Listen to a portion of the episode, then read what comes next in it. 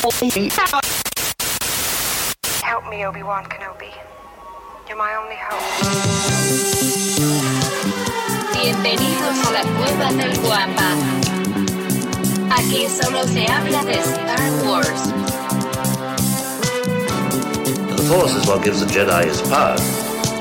It's an energy field created by all living things. It surrounds us, penetrates us, it binds the galaxy together. It's a trap! We would be honored if you would join us.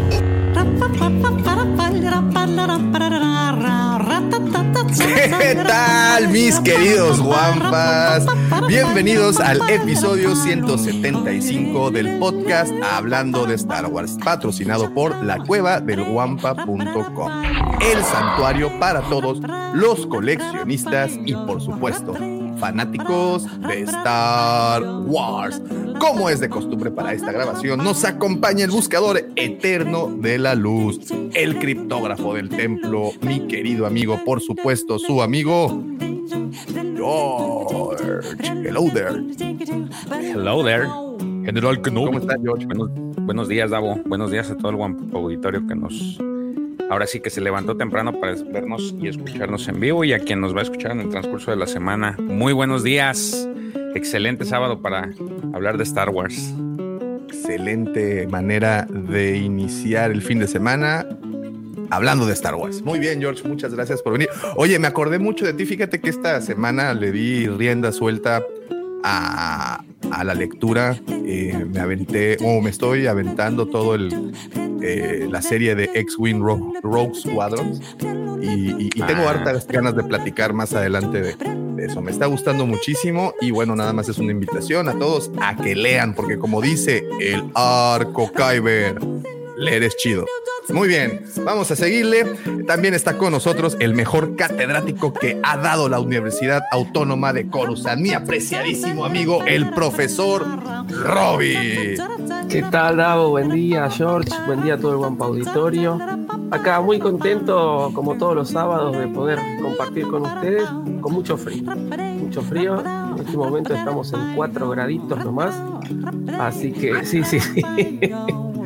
Este, De dicha, profesor. en cualquier momento me levanto a tomar otro café. Pero, ¿En qué pero temperatura bien, están allá, bien, muy contento. Aquí en Cancún debemos, bueno, ayer debimos de estar como a 32 grados, 33 aproximadamente, más las, esa sensación de humedad horrible que, que es el calor Andamos así, en las mismas. que te metes a bañar, sales, te secas y ya estás sudando otra vez. Entonces, ya se pueden imaginar qué tan incómodo es. Eso digo, ya lo vivieron, en algún grado ya lo vivieron, ya estuvieron por acá. Muy bien, permítanme continuar con estas presentaciones porque ahorita llega con nosotros a una de esas personas que usted no presenta. Eso sería muy indigno, como dijo Obi-Wan, muy incivilizado. A él se le presume, porque a una persona como esta no queda otra cosa más que hacer, más que decir, miren, allá viene, viene caminando. ¿Quién es? ¿Quién es ese niño bien? ¿Es el Brandon Walsh de Moss Eisley? No, no, no. ¿Es el Chepe Chepe de Canto Bay? No, no, no. ¿Es el Patriarca Galáctico? No, señores. En los escenarios lo conocen como el segundo sol de Tatooine. Todos lo envidian. Y ellas, ellas confiesan su nombre cuando se cuentan sus travesuras. Él es mi querido amigo, mi hermano. Arroba Lucifago. Muchas gracias, Daumático. ¿quién es ese gordo? Muchísimas gracias, joven. Buenos días, mi querido profe George, mi querido Daumático. ¿Cómo están? Espero que tengan un inicio de fin de semana sabroso. Los que ya se están levantando, señores, pues muchísimas gracias por levantarse temprano para escuchar todas las cosas maravillosas que el profesor tiene que decir y las sandeces de todos los demás. Entonces les agradezco muchísimo que estén aquí. Si nos están escuchando en el podcast, bienvenidos a la hora que sea que nos estén escuchando. Es para nosotros un placer tenerlos aquí con nosotros. Muchas gracias y bienvenidos sean todos ustedes. ¿Cómo les pinta este fin de semana? Mucho frío, profesor. ¿Esto es normal en estos en esta Sí, época del año? Sí, digamos que sí. Igual todavía no empezó el invierno, así que se está esperando un invierno más frío todavía. Uf, uf. ¿Qué es así lo frío, frío, frío, prof? Así que Dice, The winter is coming. No, acá, a ver, acá donde, donde vivo yo, eh, lo más frío que, que se puede llegar a tener es este un grado, por ahí, cero grados, ¿no? Lo Oh. peor es la, la sensación térmica que por ahí llega a unos 2, 3 grados bajo cero, pero es lo más, digamos. Después hay otras partes de Argentina, todo lo que es el sur de la Argentina o la parte que está cerca de la cordillera, ahí hace mucho más frío. ¿sí? Oye, me encanta que el pueblo dice cándidamente, un grado, así, cero grados. Ah, y es que no uno ya se acostumbra, va, yo no me acostumbro, pero lo, lo toma como algo normal, digamos, ¿no? Este, pero, por ejemplo, Wolfi, que seguramente en algún rato estará por acá, ahí en Mendoza en invierno hace mucho más frío que acá, mucho más frío, porque está muy cerca de la cordillera. No, pues todos mis respetos, profesor. Aquí yo a, a 20 grados ya me da frío. No, está, Ya, ya anda sacando la del tigre, ¿no? Para ya ando, ando poniéndome una colchita, aunque sea un poncho. Muy bien. Bueno, pues eh, también antes de continuar, permítanme agradecerle a todos los que ya hacen el favor de seguirnos a través de nuestras diferentes redes sociales. Como saben, nos encuentran literalmente en todas y cada una de ellas, subiendo contenido especial y único. Nos encuentran como la cueva del Guampa. Guampa se escribe con G de Guerra de las Galaxias. Y como les digo, estamos en todas ellas. También permítanme invitarlos a nuestros dos grupos. Uno de ellos es Legión Guampa, es nuestro grupo de WhatsApp. Para poder ingresar a ese grupo, lo único que tienen que hacer es mandarnos un mensaje directo a cualquiera de las redes y con todo gusto les enviamos un link de vuelta. ¿Qué se hace en la Legión Guampa, mi querido George? Cuéntanos. De todo un poco, mucho intercambio de información, stickers, memes, este, noticias, de todo tipo, ¿eh? no nada más de Star Wars, así es que siéntanse libres de poder ingresar sin ningún problema. Sí tenemos un, por ahí un reglamento muy sencillo, este, y creo que hasta el momento, pues va bien, no hemos tenido complicaciones. Yo creo que al inicio sí hubo un poco, pero ya ahorita bajó y como que ya la, la gente ya está más, este, aclimatada. Es que Pero pues, o te sí. aclimatas o te aclichingas, ¿no? Ah, bueno, esa es otra historia. Martillazo para que se les quite. Un force Bueno. choke desde allá. de- de- de- desde el Pacífico. Muy bien, ese es Legión Guampa, el grupo de Watts, como dice George, se intercambia información, memes, stickers, PDFs, etcétera. Todo respecto a las, a las eh, sagas más ñoñas que usted puede encontrar. También tenemos nuestro grupo de Facebook, si lo tuyo es estar navegando por el gran universo meta, eh, puedes encontrarnos como Nación Guampa. Y eh, lo único que tienes que hacer es, bueno, obvio, buscarnos y una vez que nos encuentres, nos ahí contestas rapidísimo un pequeño cuestionario y ya estás dentro. Y al igual que Legión Guampa, Nación se intercambia información. Iba, iba a decir una tercera palabra para que rimara, pero como una canción de mi corazón. Ya, ya, mejor me callo. Y bueno, eh, esos dos son los grupos y pueden ingresar y se la pasan bastante, bastante bien. Y habiendo dicho todo eso, permítanme dejarlos con la sección que yo sé que más de uno espera, que yo sé que más de uno se levanta para irse a formar y pagarle a la compañía telefónica para que puedan tener internet y puntualmente recibir esta información que es, es información muy valiosa. Señores, señoritas, los dejo con la sección más bonita de todo el pinche internet. Se trata de las astroefemérides de señor arroba Lucifago. Muchas gracias, Davomático. Oye, fíjate que ayer encontré un gran uso para las efemérides. Estaba pasando por una delegación de nuestro querido Servicio de Administración Tributaria y había una fila como de 500 personas. Entonces, señores, si ustedes todavía tienen que ir a sacar su, su nuevo eh, constancia de situación fiscal, porque nuestro país así lo requirió, agárrense una astrofeméride y con el que está atrás en la fila o el que está adelante, pues échenle a ver, avienten Oye. una astrofeméride a ver si, si con eso agarran y hacen Oye, perdón por interrumpirte, pero para que veas que ahora sí, George, lo que dices, leer es chido y si leen de verdad que pueden evitarse filas enormes y, y nada, digo, es información que cura, nada más. Aquí el servicio tributario, este, que, que pues todos los días se encarga de, de, pues ya sabe, ¿no? De hacernos la vida más triste. eh, ahí tienen un teléfono, ustedes marcan y ahí les dan su situación muy fácil. Entonces, olvídense de las colas con eso. y también por internet, digo, ya haciendo, ya que hicimos comercial, por internet lo sacas muy fácil, te hacen unas eh, preguntas, te- de hecho grabas un videito y dos días después te llega. Entonces, no, digo, para que no se formen todos, No pues. Digo, hablando, oye, de, hablando del SAT esta mañana. Oye, Davomático, ¿te dieron un chayotazo o por qué estás hablando bien del SAT? Ya me dejaste preocupado, No, ¿eh? Fíjate que me, me facilitaron las cosas. Por primera vez Oye, pero- estás agradecido. lo vez. interesante es, ¿fuiste al SAT tú? ¿Yo o, o Lucifer? No, Lucifagor. No, yo lo hice por internet y, Ah. y todo bien. Todo bien, todo bien. Entonces, No las tema. efemérides, ¿a quién se las contaste? ¿O, o cuál era? cu- ¿Cuál, ¿Dónde está el nexo ahí? No, ah, es que fui a dejar a mi hija a la escuela, que normalmente no lo hago por cuestión de tiempo.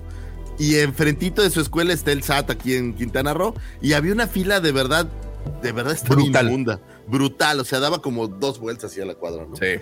Entonces dije, qué poca madre, con el debido respeto de nuestros queridos gobernantes, que hagan que la gente vaya y se forme así y no tengan una forma más simple, pero la verdad es que sí hay un par de formas más simples de hacer. Nada más que no nos gusta leer y pues no nos enteramos. Es correcto. Pero bueno, señores, hablemos de otras cosas más coquetas. Eh, le mando por ahí un saludo a mi madre que nos escucha y nos ve. Madre, padre, los quiero. Y vámonos con esto, señores. Un 13 de junio de 1929 nace el señor Ralph McQuire, artista conceptual, diseñador, ilustrador norteamericana, graduado del Art Center College of Design de Los Ángeles, eh, quien trabajara en la empresa Boeing eh, Aircraft para haciendo diseños para la Boeing, diseños de futuros aviones. Tal vez hoy vuelas en un avión. Ah, yo pensaba que el señor Pascual. No, pues como el pato Pascual, ¿cómo crees? Pues este es de Boeing, ¿no? Oye, el Boeing es súper chido, no lo critiques. De mango. El con Boeing- una gordita de mí- a mí ese, de guayaba, uf, así con, con una guajolota. Una guajolota es una torta de tamal para combo, si alguien no lo combo. sabe. Uf, es un mega combo. Pero no, me refiero a la Boeing, la empresa que hace aviones. Traducción del mexicano al resto Boeing. del mundo, Boeing es una marca muy rica de refrescos. El SAT es a donde le pagamos los impuestos y ya. es que Mira. tenía que decirlo. Gracias por la aclaración, joven automático. Y bueno, para los años 60 trabajaba con la NASA realizando animaciones diversas para la misión Apolo o para diversas misiones Apolo. Más adelante, para los años 70, se encontraba trabajando para Hal Barwood, quien mostraría parte de su trabajo a George Lucas. Y bueno, una vez al ver su trabajo, George Lucas se quedó enamorado de lo que él hacía y creyó que parecía ser una buena opción para darle vida a su ópera espacial, que hasta ese momento, curiosamente, George Lucas sentía que no había forma de plasmar lo que él tenía en la mente o de plasmar su historia y necesitaba alguien que pudiera traer esto al menos a una versión eh, un poco más visual. Sus diseños derivaron en aspectos emblemáticos de eh, Star Wars, como el aspecto general de Darth Vader o de los Tusken Riders. Posteriormente realizó diversos diseños para el Imperio Contraataca, el regreso del Jedi, Shadows of the Empire, Cazadores del Arca Perdida. Y bueno, pues sería inmortalizado en el Imperio Contraataca con un cameo que fuera una tuquerización de su nombre con el personaje, eh, el general eh, McQuire, que lo podemos ver ahí en el Imperio Contraataca. Básicamente, George Lucas tenía esta gran idea de hacer esta gran película, pero no tenía cómo plasmarlo. Y el señor Ralph eh, se sentaría a hacer los diseños, sketches de la visión que Lucas le iba contando. Y bueno, pues terminarían en ser estos los que vería la gente de la Fox y los que aprobarían para poder en algún momento pues echar a volar eh, la cinta. Eh, participaría más adelante en proyectos diversos como Milagro en la calle 8, Viaje a las Estrellas 4, eh, Cocoon, proyecto por el cual ganara un Oscar. Mira, tenía un Oscar el señor McQuire. Pa- por ahí en E.T., en Cazadores del Arca Perdida. estaría también, sabes, involucrado en el Star Wars Hollywood Special. Una cosa, una cosa bellísima, el Holiday Special. Eh, y bueno, por ahí en encuentros cercanos del tercer tipo, un gran realizador. Por ahí, si alguno tiene oportunidad de ir a, Disney Hollywood Studios, hay una zona eh, que es como un pequeño, no sé si llamarlo museo, pero haz de cuenta que está llena de todos los diseños y la verdad es una delicia poder ver eh, versiones. No estoy seguro si son versiones originales o son simplemente réplicas, pero es muy lindo poder ver todos los diseños que, que él desarrolló para esta, esta cinta y bueno, para muchas cintas más. Mucho de la visión de Lucas que quedó ahí plasmada, bueno, pues se trajeron posteriormente a la película, aunque sabemos que hubo cambios conforme el cambio del guion, pues hubo cambios con los personajes, por ahí recordamos eh, algunos cambios en, sobre todo la versión de Luke Skywalker lo que sería eh, Star Killer, pues es un poquito diferente, la versión de Vader, eh, Chewbacca es totalmente distinto, pero bueno, sin duda alguna eh, fue como la primera forma de plantear un bosquejo. Y ahora, antes en el cine, ahora tenemos estas pantallas verdes y todas estas cosas muy modernas, pero antes en el cine se usaba mucha pintura, ¿no, prof? Como para hacer estos, eh, estas tomas curiosas. Tengo muy presente la toma de Obi-Wan que está en el en la estrella de la muerte desactivando el rayo tractor, eh, que realmente es una toma chiquita, pero tiene una pintura alrededor que hace ver como toda la profundidad y todo lo demás. Sí, se, se trabajaba mucho con la perspectiva, ¿no? Este, entonces se hacían este tipo de, de escenarios pintados sobre vidrio y se, se, dejaba una parte sin pintar que era donde estaba el set, ¿no? Y entonces se trabajaba con la perspectiva, se pone el, el cuadro de vidrio, digamos, se pone más cerca de la cámara y el set está bastante más alejado, se hace coincidir la cámara exactamente con el, con el hueco que dejaron y entonces parece que es todo un solo, eh, un solo escenario, Plan. digamos. ¿no? Claro, es un poco lo que juega la gente cuando, que en la playa se sacan fotos que hay uno sosteniendo en la mano gente chiquitita que está más lejos y parece que está en la mano, ¿no? Ese tipo de, de fotos, bueno, básicamente es, el, el, mismo juego de cámara que se hace mucho más este, especializado, ¿no? Pero es básicamente eso. Pues un artistazo, creo que, que mucha de la visión que tenemos de Star Wars pues viene de ahí. Eh, Vader obviamente pues es una, un gran referente. Incluso se le hicieron algunas figuras basadas en sus diseños. Por ahí originalmente solo las teníamos en las figuras del 30 aniversario, pero Hasbro nos dio la grata sorpresa de que nos va a entregar próximamente para la Black Series a una versión de Obi-Wan y de Vader. Eh, me, me, gustó la idea porque es algo, algo un poco más diferente a lo que Hasbro nos había dado. Entonces, no está tan mal. Feliz cumpleaños al señor Ralph. Un 14 de junio de 1945 nace Stephen J. Swansett, presidente del proyecto Rancho Obi-Wan. Tras 15 años como director de contenidos y encargado principal de las relaciones con fans de Lucasfilms, se retira en abril del 2011 mudándose a California donde fundaría Rancho Obi-Wan, un museo sin fines de lucro, dedicado total y absolutamente a Star Wars, donde se alberga la, eh, colección más grande de memorabilia, figuras y todo lo relacionado a nuestra saga de Star Wars. Es eh, autor o coautor de 18 libros, 16 de ellos basados en Star Wars, y curiosamente el primer libro que tiene es por ahí una, una versión como de autoayuda medio curiosa, que no tiene absolutamente nada que ver con Star Wars, pero pero bueno, pues el señor era escritor desde, desde muy chavo. Swansett se trasladó al norte de California para estar más cerca de su nueva oficina en Skywalker Ranch, comprando una antigua granja de pollos y renovando sus graneros para albergar su colección. La propiedad pasó a llamarse Rancho Obi-Wan y cuenta con 9000 pies cuadrados.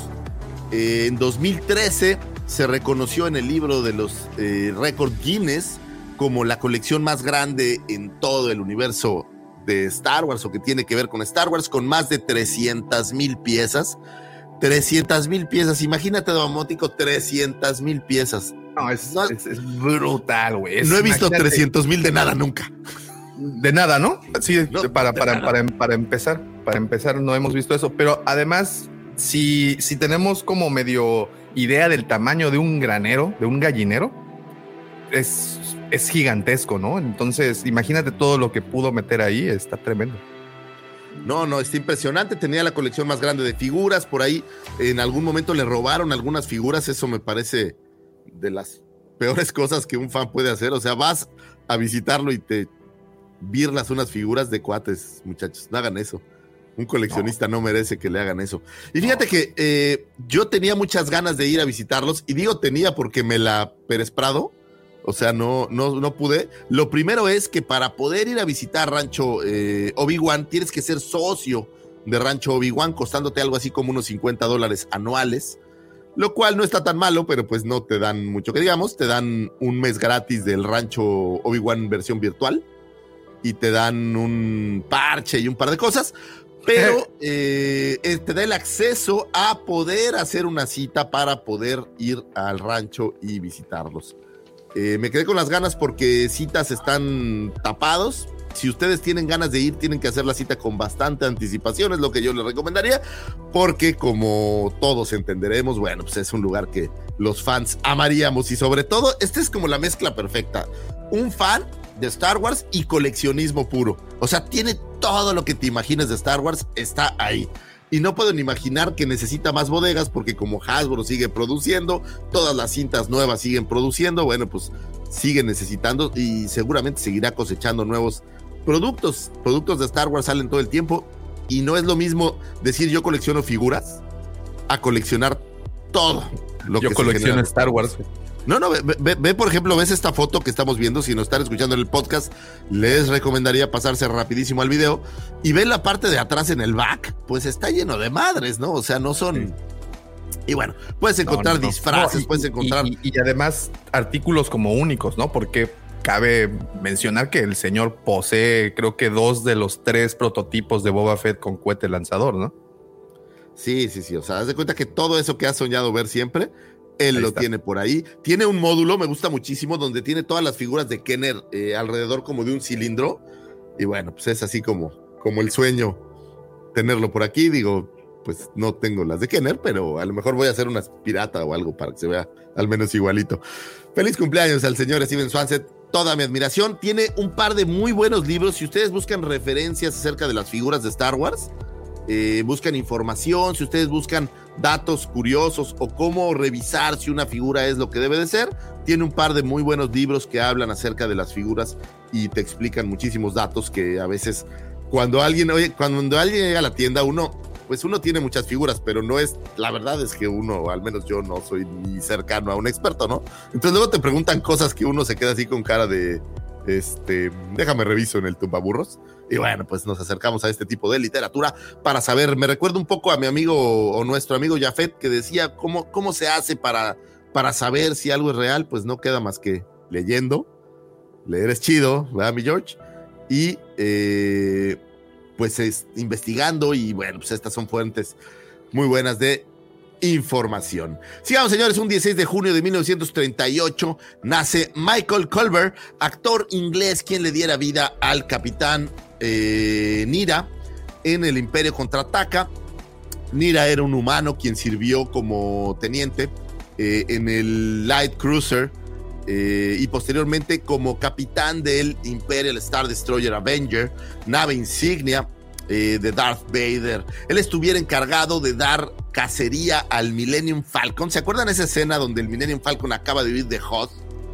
Y este güey dice, no, yo aquí lo voy a agarrar y vas a ver, y lo andan persiguiendo. Y de repente hay esa toma que es una toma, creo que es padre, donde están en el puente viendo hacia afuera y aparece el Millennium Falcon así arriba. Se y de repente ahí, ¿no? desaparece de los radares, lo pierden de vista y así como de que, ¿qué pasó? ¿Dónde quedó la bolita? Hasta como truco de magia, que después resulta que el Millennium está ahí anclado a espaldas del puente de la nave. Y bueno, este errorcito, digamos, fíjate aquí, aquí puedes ver cómo se fue volviendo más malévolo, ¿no? Porque Arreba la perdonó de volada, pero este errorcito de volada que me lo le aplican el Force Choke y adiós, Chabela. rebas ya lo curtieron. Sí, puede ser, puede ser. Pero bueno, pues esto le, deriva en su muerte, porque Lord Vader no crean que perdona todo lo que sucede. Señor, descanse en paz, Nida, y bueno, pues un abrazo al señor Michael Colbert. Un 17 de junio de el 2007 eh, es lanzado un show que era totalmente tematizado con Star Wars. Esta serie cómica de Comedy Central llamada Robot Chicken, que si me lo preguntan es una cosa que tiene un ingenio brutal. Es esta serie en donde Seth Green se dedica a hacer versiones pequeñitas, como pequeños, voy a decir sketch, no sé si es la palabra correcta, pero bueno, pequeños cortos, utilizando normalmente figuras. eh, a veces usa plastilina y otras cosas, pero la mayoría me parece que son con figuras. eh, y hace pequeños sketches de muchas cosas, ¿no? Es normalmente cómico. Y en este día se lanza un especial de Star Wars traído por Robo Chicken, que si ustedes no han tenido oportunidad de ver esto, señores, no, no sé dónde han estado. Es lo más gracioso que yo he visto. Hay por ahí un par de tomas del emperador. No sé si recuerdan esta parte en donde el emperador se comunica con Vader después de que destruyeron la primera estrella de la muerte. Bueno, es, es fantástico, de verdad. Hay un diálogo ahí maravilloso. ¿O qué tal este, este emperador que va subiendo por las escaleras eléctricas? Y todo el mundo va, lord, my lord, my lord", Y se empieza a molestar un poco el emperador. Bueno, es, es maravilloso. Es una gran recomendación si tienen chance. En YouTube está todo, todo. He visto todos ahí en YouTube, entonces no necesitan buscarle demasiado. Pero sin duda alguna creo que vale toda la pena echarle un ojo. Y si no conocían Robo Chicken, señores, es una gran recomendación de algo que tiene que ver con un humor eh, a veces subido de tono, pero, pero Con que mente es- abierta. es con mente abierta, pero es- está muy chido. Hay uno, hay uno en donde está acostados desnudos eh, Luke y Leia y voltea el Leia y le dice this is totally wrong. Y bueno, pues es, es- es un, es una cosa que vale toda la pena, señores. Muy recomendable, échenle un ojo a Robo Chicken Star Wars. Por ahí venden el, eh, hay DVD, por cierto, ¿eh? Donde viene el compendio de todos, entonces también, si lo, Lo quieren... difícil bueno, es es en Amazon. encontrar el reproductor del DVD, pero sí hay DVD. El- eh, ah, bueno, es, Xbox ya no trae. El, el PlayStation no trae ya reproductor tampoco? Puede ser, ¿no? Que tu Creo que PlayStation ahí lo, ahí lo No pongas. sé. Bueno, pues ay, seguro todavía encuentras en algún lugar de cosas de segunda mano un, un DVD antiguo, un Blu-ray o algo así. Yo la verdad es que el otro día estaba viendo, tengo algunos DVDs y Blu-rays. Fíjate que esto es horrible, güey. Ya no tengo dónde, dónde ponerlos, pero las películas que están ahí no tengo dónde verlas. Eh, por ejemplo, a mí me gusta mucho Darío Argento y no tengo dónde ver películas de Darío Argento salvo lo más, lo más nuevo, ¿no? Entonces, adelante, profe. No, acá en Argentina todavía se siguen vendiendo equipos de DVD, pero están muy caros. Yo no entiendo por qué. No entiendo por qué.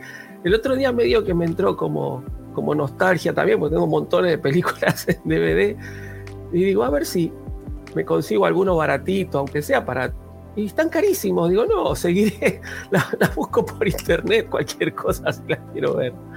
Sí, dice, no, eh, a lo mejor es porque ya es vintage, profe. A lo mejor ya dice, no, No es que esto ya es, ya es vintage. Mira, mira, dice, dice Javi que tiene, hay una versión con lector. Ah, mira, porque el Xbox ya banearon el lector. DCP Wall también, las consolas se siguen leyendo DVDs. Uf, uf, Así de, ay, Uf. güey. híjole, Pues- sí, porque Señores, ahí, ahí cuando tengan un DVD viejito que luego no encuentras en ningún lado, ¿sabes qué? Bad Taste. Esta película de Peter Jackson, que es de las primeras que hizo, pues yo la tengo ahí en DVD y, y no me gustaría, no sé cómo esté, seguramente la encuentres ahí en YouTube, pero quién sabe en qué condiciones la encuentres. Y más por la irreverencia de la cinta. Entonces, Oye, pero las- los, los has abierto esos DVDs? o? No, sí, las compré para ver las películas. No, no, no, me refiero a que si los. con los eso de que coleccionas en caja. No, porque déjame decirte que yo tenía unos y por la humedad se, Ah, se dañaron. Tiene años que no los abro porque no tengo dónde verlos, digo. No, pero sí, A sí, lo mejor ya no que les eches un ojo porque la humedad sí se los, sí se los termina liquidando. A mí me sacan como varios DVDs. juguitos. Eh. Sí, güey, mi, mi, mi- mi DVD de Manuel debe de estar muy así enchiclosado, ¿no? Entonces, voy a, voy a revisarlo más tarde. Ahí les aviso si todavía funcionan. No, no, no, Los DVDs. Quédatelo. Señor. quédate, quédate ese recuerdo. ¿No me dijiste que te lo prestara, Daumático? Me dije, ay, pues, préstame esa de pero, pero el de a ver Red qué tal Shoe está. Diaries, Di- Diaries, Ah. no sé cómo se llamaba. Ah, ay, no sé cómo se llamaba. Híjole, Daumático. Ahora sí ya. Déjalo, déjalo así. Sigamos con esto. Un 18 de junio de 1938 nace Michael Sheridan, actor escocés quien interpretara al almirante Kendall Ossel. En el Imperio Contraataca, Ossel fuera el almirante a cargo eh, de comandar el Executor. No, no, no, no la nave de mi querido Pepe Mendoza, no, no, me refiero al Executor de Darth Vader.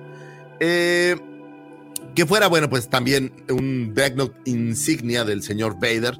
Eh, tres años después de la batalla de Yavin, Ossel comanda el inicio del ataque a la base rebelde en Hot tras descubrir la locación de la base. Esto ya habría generado cierto descontento con Vader, pues Ossel, no sé si acuerdan esa escena, que le dice, claro que ahí no están, ¿cómo crees? Y llega el, por ahí llega Piet y le dice, no, yo creo que sí está.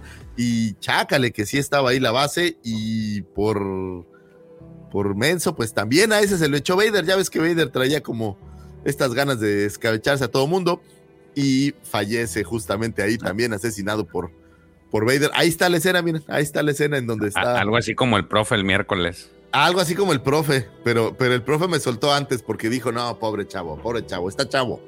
Dijo, está chavo, dale chance.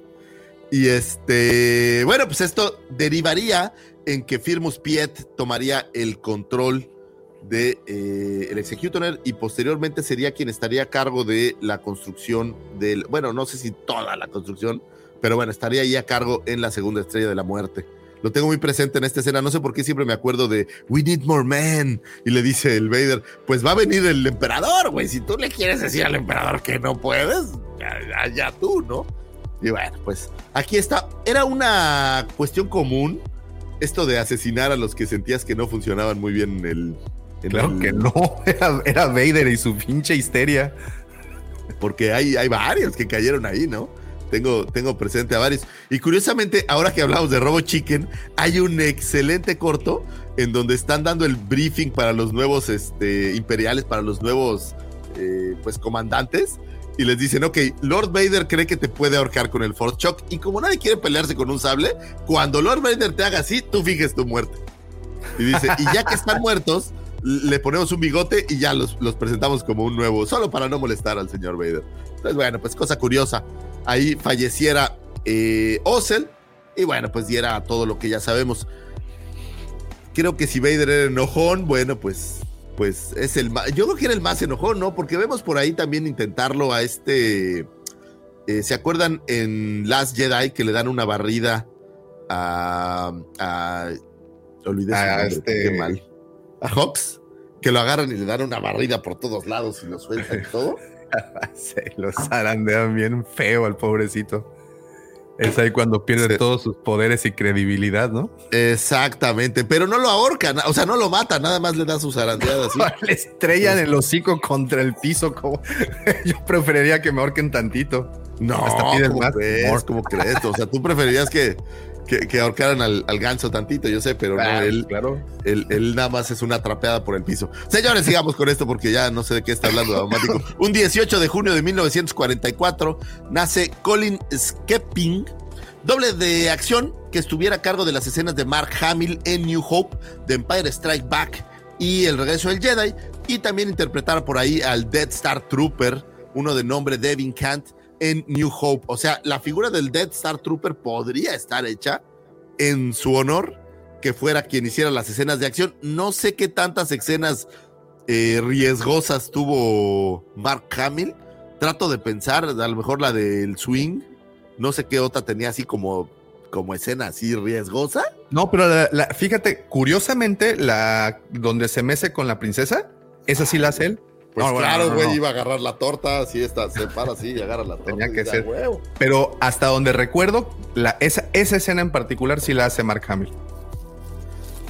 Pues no sé exactamente qué escenas doblaría este, este muchacho. Estoy en mi mente de verdad estoy tratando de pensar en escenas como como de riesgo. A lo mejor la escena de la espada con el casco.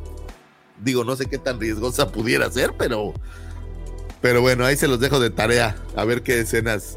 Digo, me queda claro, por ejemplo, en el Mandaloriano ya vimos que no no solo doblan escenas de riesgo, ¿no? O sea, doblan escenas por diversas razones. Pero en New Hope no tengo idea Bueno, cuál hoy- sea él. El otro día salió la foto de los dos, do- tiene dos dobles eh, Hayden Christensen para hacer de, de Vader en la serie, ¿no? Entonces decía, es muy gracioso porque está la foto y dice, fulanito de tal es el doble de Hayden Christensen cuando hace las peleas con el sable. Y el otro es el doble de Hayden Christensen cuando camina o está parado. ¿Qué hace Hayden Christensen? De hecho, armaron mucho lío en Twitter por eso. Sí, sí, es cierto. Hicieron Bueno. todo una, este, un drama por eso. Si ustedes, señores, creían que sus actores favoritos hacen todas las secuencias, pues no, señores. Tal vez solo Tom Cruise sea el único que hace todas sus secuencias. De hecho, te iba a decir eso, nomás Chan. Tom Cruise. Y Jackie Chan, por ejemplo, sí, sí. Es más, ni siquiera sé si Bruce Lee hacía todas las escenas. Eh, puede ser que sí, ¿no? Digo, en aquel entonces el presupuesto a lo mejor era, era algo menos. Pero bueno, señores, yo no lo sé, es el doble que estuvo en New Hope. Y qué bueno, porque así Mark Hamill no se lastimó el pie cuando caminaba o algo. Entonces, pues buenísimo.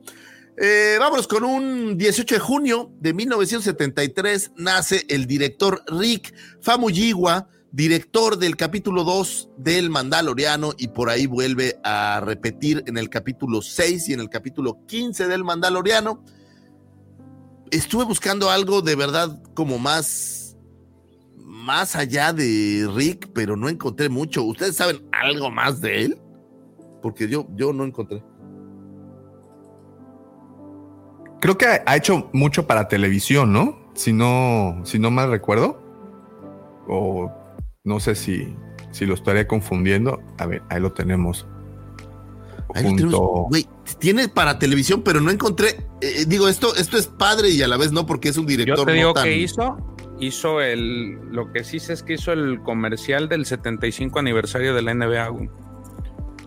Él produjo el spot y fue la neta como si para, digo, para los que les gusta el deporte ráfaga, fue así como que ver en una, en un spot a todos tus, todos tus ídolos del deporte juntos. Y, él, y él lo dice, que fue así como que este, veías para un lado y decías, ay, no manches, Magic Johnson, y de este lado, ah, Larry Bird, y de este lado, este, Dr. J. Y no, fue, es una locura, pero él fue el que hizo ese, ese spot. Pues aquí lo que está padre es que agarraron un director no tan, pues no tan consagrado y, le dieran la oportunidad y, pues me parece que, fue una buena elección. Digo, el Mandaloriano es una prueba de, que mezclar directores no daña a nadie, de que, de que puedes hacer una buena, una buena obra. Y bueno, pues ahora sí que feliz cumpleaños señor Rick Fumillo. Oye, pero esta foto de verdad la elegí al azar, busqué el nombre y salieron un par y pues bueno, obviamente creo que esta es la que mejor ejemplifica su trabajo en Star Wars del señor Rick Famuyiwa, Fumuyiwa, Famuyiwa. Eh, pero curiosamente hablabas de los, de los dobles. Hace un momento Lucifer hablaba de los dobles y creo que fue también el caso con Dean Jarry, ¿no? Quien siempre usaba el traje, era el hijo de John Wayne, ¿no? O algo por el estilo. Sí, tenía eh, dos. ¿Era, perdón? Tenía dos dobles también. Uno que hacía las secuencias de disparo, que es el que tú dices, y otro que hacía las secuencias de, pelea. De hecho, se presentaron eh, en, la, en la Celebration, en el panel que estuvo de. No sé si era Mandalorian y luego se juntó con Ahsoka, pero ahí estaban al lado de Pedro Pascal, estaban los dos. Los dos, los dos dobles. Y en esta fotografía que, les digo que elegí al azar, fíjate entre la, entre la mano y el rostro de Fabro, la carita del doble, porque este no es Pedro Pascal, está más chavo, ¿no? Entonces, quién sabe qué le vio, güey. A lo mejor le vio un piojo, ¿no? Digo así como, no, ya viste, puta, trae, trae una verruga. No, no, no, sí, no, sí es, sí es Pedro, ¿no? No, no, no es Pedro. No, es que es que de los dobles hay uno que es eh, era es pues ese no parece tan, tan blanco como el, hijo de John Wayne. Y el otro es, este, tiene rastas, el otro vato.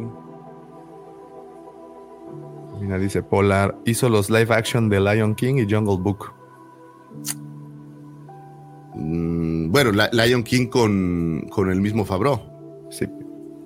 DVD. ¿No? Ah, no, yo, yo, yo creo que está. Eh, ah, No, no, no es Fabro, Fabro, no. Estábamos platicando Polar de, de Rick Famuyiwa. Es que ahí aparecen juntos. Ah, ok. Pues feliz como dice el, Rick. dice el Hortano, el único que no usa dobles es Ron Jeremy, enorme. Híjole, Ay, Ron Jeremy. desvelas verdad con eso, con eso. Lo, recuerdas con cariño a Ron Jeremy, ¿no? Aunque no deberías, pero lo recuerdas así como, ay, ¿te acuerdas de Ron Jeremy? Qué horror. Anyway, señores, pues feliz cumpleaños al señor Rick Fumiyiwa. Oigan, quiero tomarme un momento para recordar eh, a ese, a veces, a veces creo que digo, aquí todos somos parte de ese gremio. Y, a veces esta, este elemento de la familia es un poco, no quiero decir relegado, pero a veces no tiene el reflector que tendría eh, una mamá. Y quiero hablar de, de, los papás. Se viene el Día del Padre, el próximo 19 es Día del Padre. Y a veces no quiero decir que relegado, pero sí a veces eh, el foco normalmente está en, en, en mamá, o esa es la sensación que yo tengo. Y a veces a papá lo dejamos un poco de lado. Señores, nunca se olviden de sus padres, que son quienes eh, nos enseñan tantas cosas, quienes nos dan esta gran sensación de, de, de protección y tranquilidad. Y bueno, pues son, son el, el, al menos yo como hombre, pues es este modelo que tú quieres seguir y el modelo hacia donde quieres ir y es quien te inspira y es quien te enseña tantas cosas. Tengo tantos recuerdos de, de, tantos gustos míos que de repente recuerdo que era algo que mi papá, por ejemplo, la música, mi papá tenía muchísima música clásica que le gustaba escuchar. Eh, y bueno, pues, pues mi papá es ese gran ejemplo y ese gran señor que me enseñó tantas cosas y que me ha hecho querer hacer tantas cosas. Eh, por ese gran ejemplo que nos dio. Papito, oye, oye, si me estás escuchando. ¿Y, te ha hecho hacer tantas cosas también? También. sí, ¿no? No, papito, te mando un gran abrazo, un gran beso a mi papá en este 19. Le mando un gran beso a todos los papás aquí, a mis queridos compañeros, que todos somos papás. Ese es a mi querido Checo que anda por ahí, a Pepe que se acaba de, de estrenar como papá. Les mando un gran abrazo.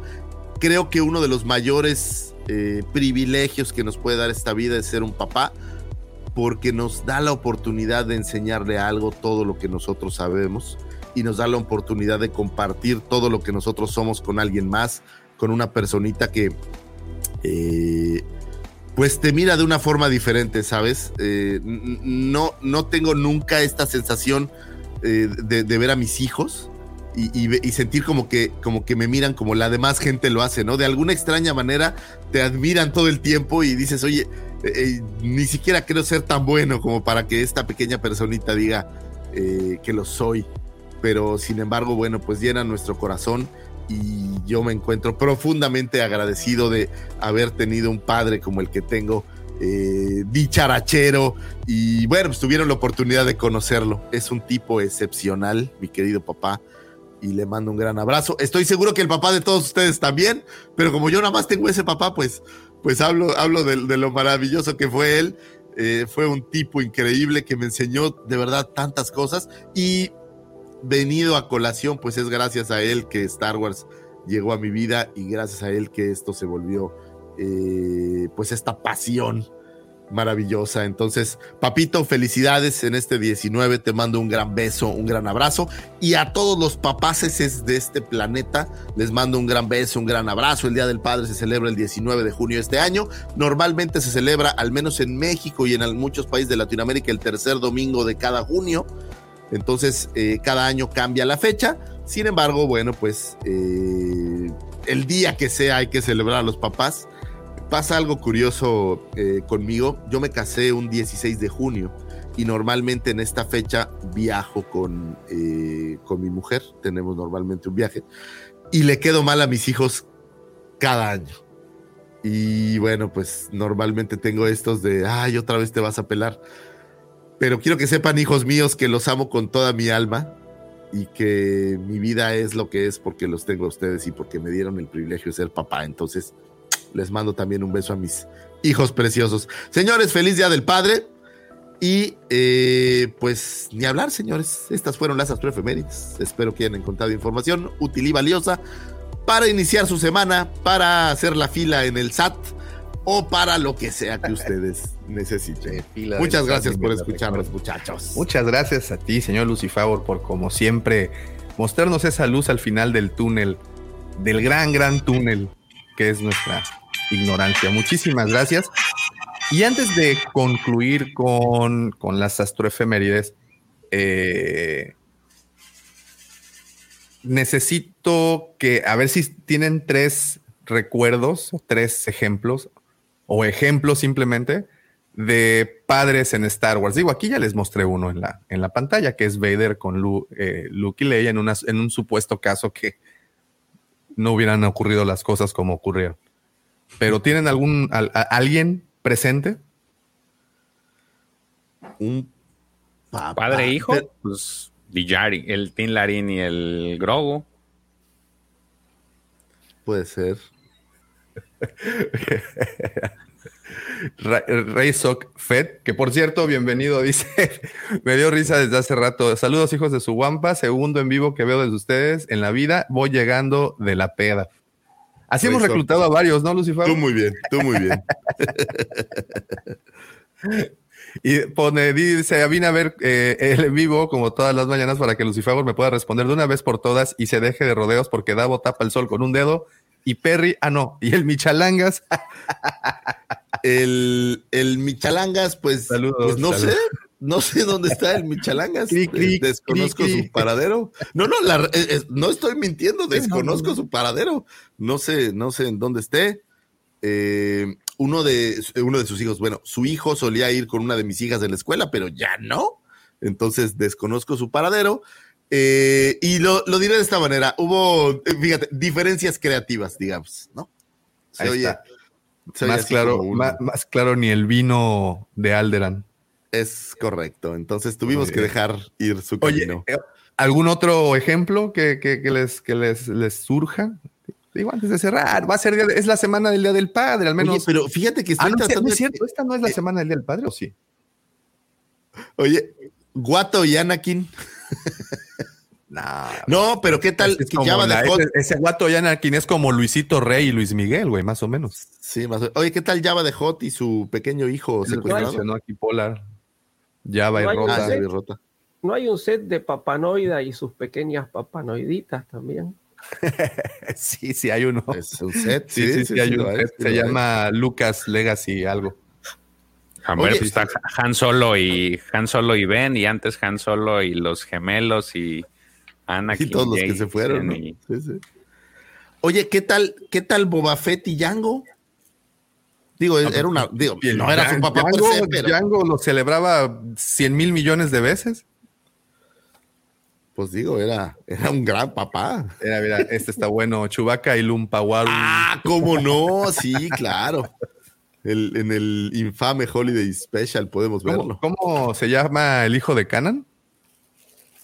Jason. Jason. Jason. Jason Sindula. Sin, ah, pero ahí agarró el apellido de la mamá, ¿no?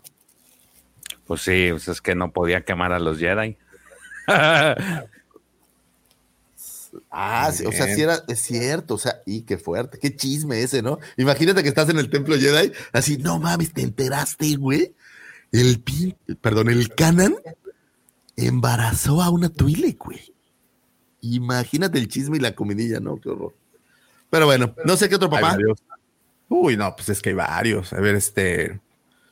Yo- eh, que no, no tengo tantos en mi mente, ¿eh? No, pero que, pues sí, sí hay bastantes, ¿no? Ya dijeron Erso, ya dijeron. ¿Qué tal este Bail, Organa y Lea? Sí, sí, sí lo mencionaron también. Bail Organa. Digo, tan solo en la trilogía original. Bueno, este Ulrich, ¿cómo se llamaba? El Ulrich Lars? No. ¿Qué ¿Cómo se llamaba? es? El papá de Owen. Este, Owen. Bueno, el que, el que se matrimonió con Shmi. Con Smith. Pues Ah, sí, cómo no, cómo no. Eh, oye, pero, pero no salen tantos papás como tal, o sea, en acción como papás. Digo, seguro la estrella de la muerte estaba llena de papás, ¿no?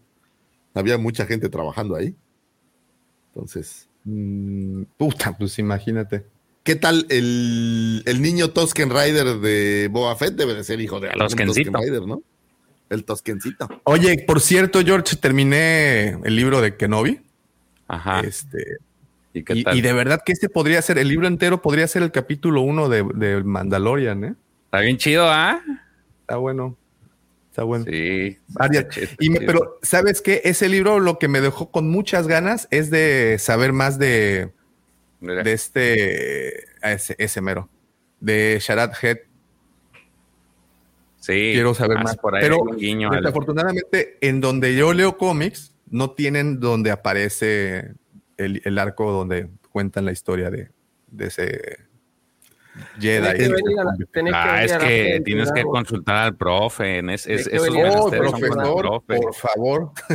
Después, Ah. después, después, después hablamos, sí, después hablamos. Muchas gracias, sí, porque está, está muy interesante. Y, y no, no sé si sea eh, este sí está bien. este sí fue un roast. Qué mejor padre hijo que Roberto Giuffre siendo papá del señor Lucifagor el miércoles, comenta Razor Fett. Razor Fett, hablas con una gran sabiduría. Sí, y bueno. Así como Snoke trapeó con Hawks. Más o menos, más o menos, más o menos. Me, va a perseguir hasta el fin de los tiempos. Probablemente, profesor, probablemente la carrilla no se va a terminar, pero. Fíjate, lo curioso sería saber si eh, cuando le tocó a Pepe fue también más o menos en el Día del Padre. A lo mejor ya es. ¿Es una tradición? Sí, yo creo. lo voy a anotar, por las dudas lo voy a anotar. Muy bien. Este, pues Excelente. Bueno, ya sí, con una lágrima aquí en el ojo, pues sí, ya. Pues ya que se le hace. Pero oigan, quiero públicamente decir que yo ya le pedí disculpas al profesor por, por, por decir cosas, este. Por tu insolencia. Por mi insolencia y, y, porque me gané esos golpes. Entonces, este, está bien, profesor, saldré adelante. Al rato le voy a echar un grito a Alfredito para que me. que me un periodicazo digital te mando. Muy bien. Muy bien.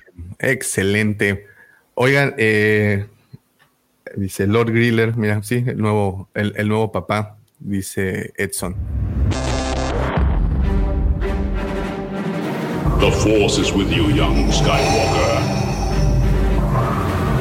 You are not a Jedi yet.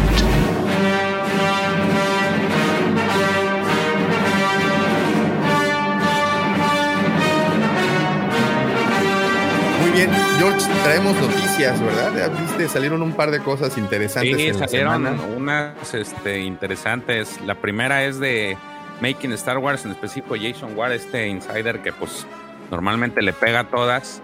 Ya anunció que va a ser un, que aparentemente la serie de Kenobi va a continuar, pero en forma de spin-off.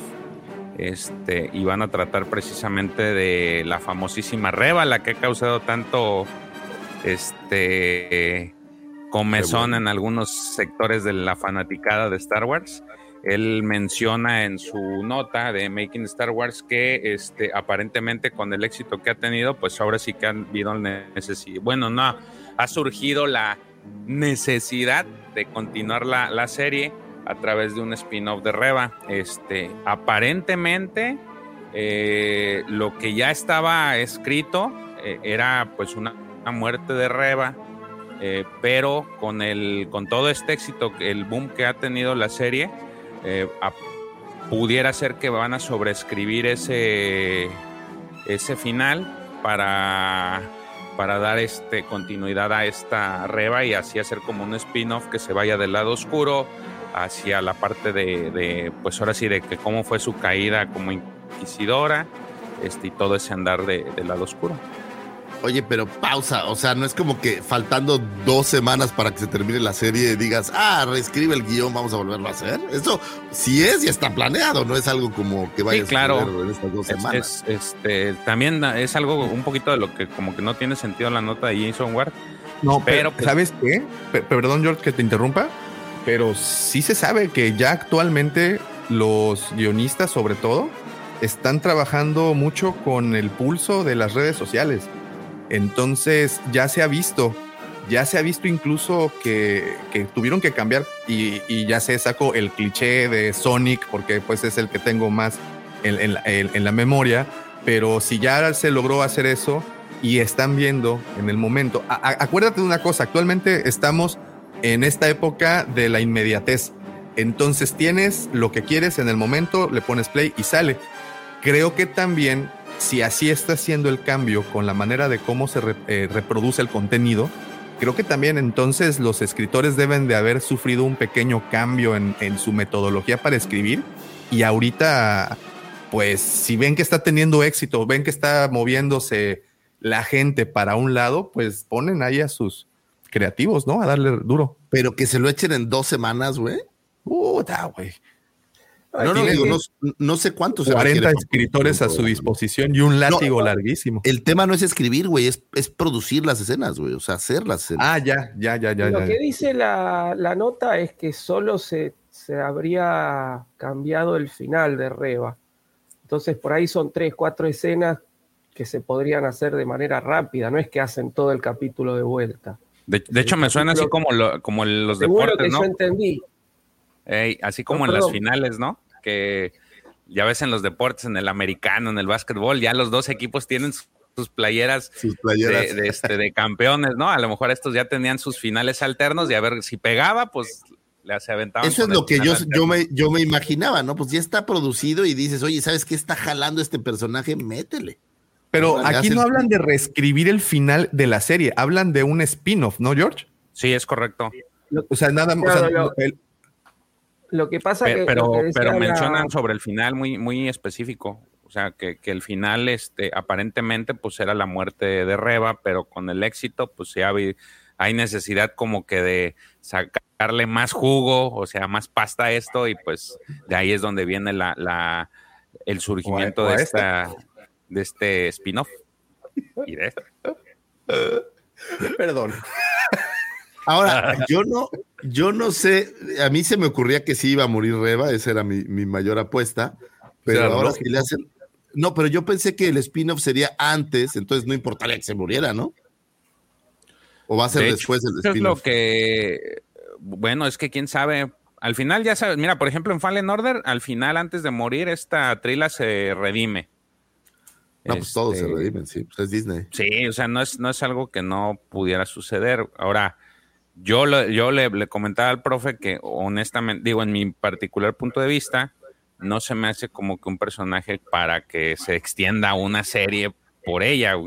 Ahora, eso pasa con Andor, por ejemplo, que también en su momento también platicó el profe, pues no se me hacía un personaje para que se extienda o como para que le dediquen una serie, pero ya viendo el tráiler, chale, pues ya como que te lo replanteas, ¿no? Entonces yo creo que este va a ser un caso similar. Ahora, el, el- el que largó el, el rumor, ¿no? Este Making Star Wars, eh, le pega, en general le pega a los rumores, digamos. Ahora, tienes que tomar en cuenta una cosa.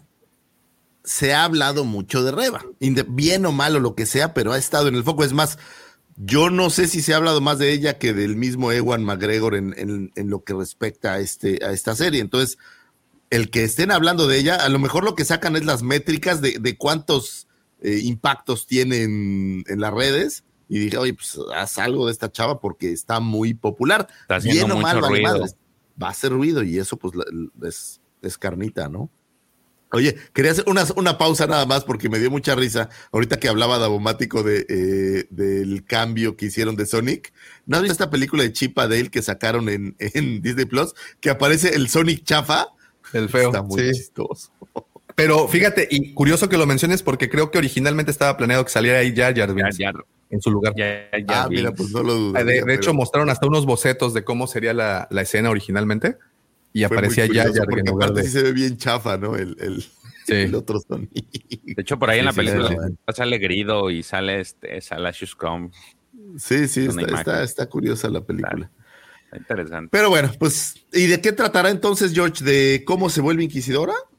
O sea, Este, pues parece ser que sí, es lo que te digo, sería la historia de, de- de ella en general, desde cómo se, este, cómo cayó al lado oscuro y, y- y es, es la parte, pues, que quieren enfocar.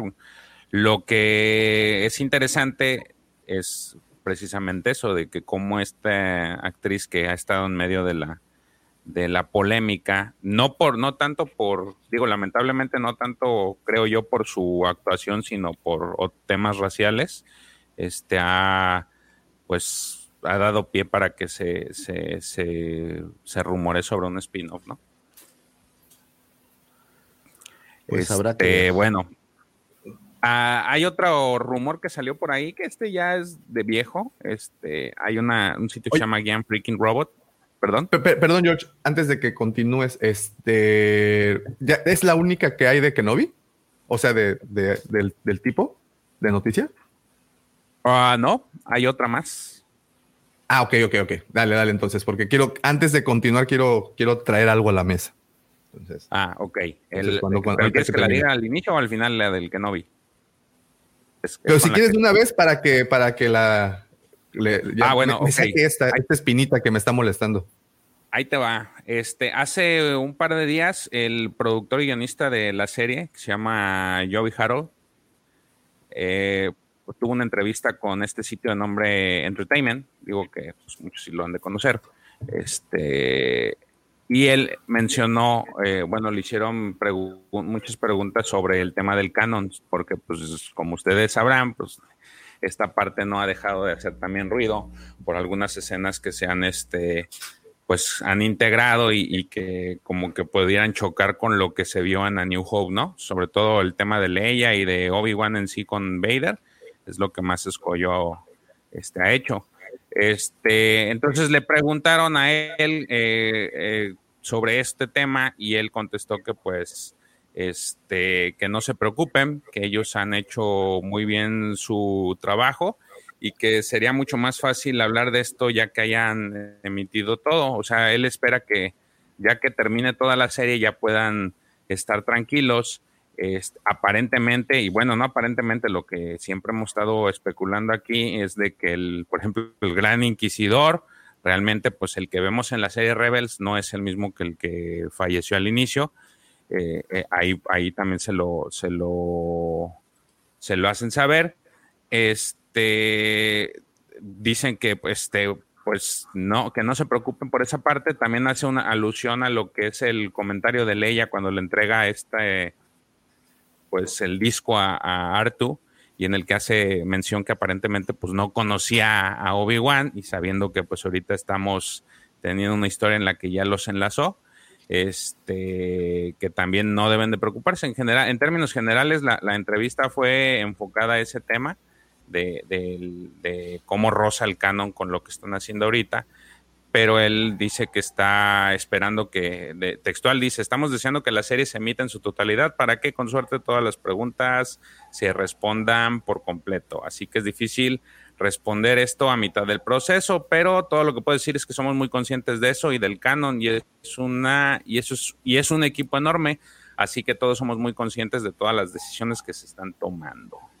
Entonces, pues es lo que habíamos estado hablando, ¿no? Temas como el ataque, la pelea de Obi-Wan y, Darth Vader, que hacía ruido con A New Hope, el tema ahora de Leia con, con Obi-Wan, que hace, hace algo de ruido, el tema del Inquisidor que hace con Rebels, eh, él menciona que pues no se deben de preocupar. Oye, yo estoy buscando una, una nota, no la encuentro, en donde es que no sé si la había dejado ya aquí en el, en el escritorio de, la computadora. Pero bueno, eh, donde hablaban que un escritor de los de Kenobi eh, ignoraba algunas cuantas cosas, entre ellas algo de Anakin. ¿Ignoraba de que no sabía o ignoraba de, que, no sabía algo del pasado? Sí, estaba, traté de guardar la ah, nota. no la, Mira, no la vi. La neta, el, el mismo Disney yo creo que se, ha, se, está empezando a disuadir un poco de la idea de la versión del canon así estricto y de Legends, porque honestamente no importa. O sea, ya vimos eh, que profesor, ya lo contagió. No, no. Siempre ha estado contagiado por, por el profesor. O sea, déjate del hecho, yo no sé si a estas alturas les interese ser tan cuadrados en las historias que aparecen. Yo creo que ahorita ya ha dejado de ser importante. Se supone que la historia de los Skywalker ya, ya, escúchale. Entonces, ¿qué más da, güey? Que hagan historias de lo que sea. O sea, creo que da lo mismo. Y, este, esta etiqueta de canon y legends creo que va a dejar de ser algo importante eventualmente, pienso yo. Es que, es que es imposible mantener el canon de forma estricta. Y sobre todo cuando te empezás a meter en, personajes eh, o con las historias de personajes entre películas, ¿no? Porque si agarramos, qué sé yo, si nos pusiéramos así, si Disney se pusiera a hacer una serie de, High Republic, por ejemplo, donde este, no, no hay nada ya audiovisual, bueno, pueden hacer lo que quieran. Ahora, eh, hacer una serie de Obi-Wan Kenobi, estas cosas iban a pasar. Eh, ahí, por ejemplo, eh, salió el tema de, si Leia sabe o no que es Obi-Wan.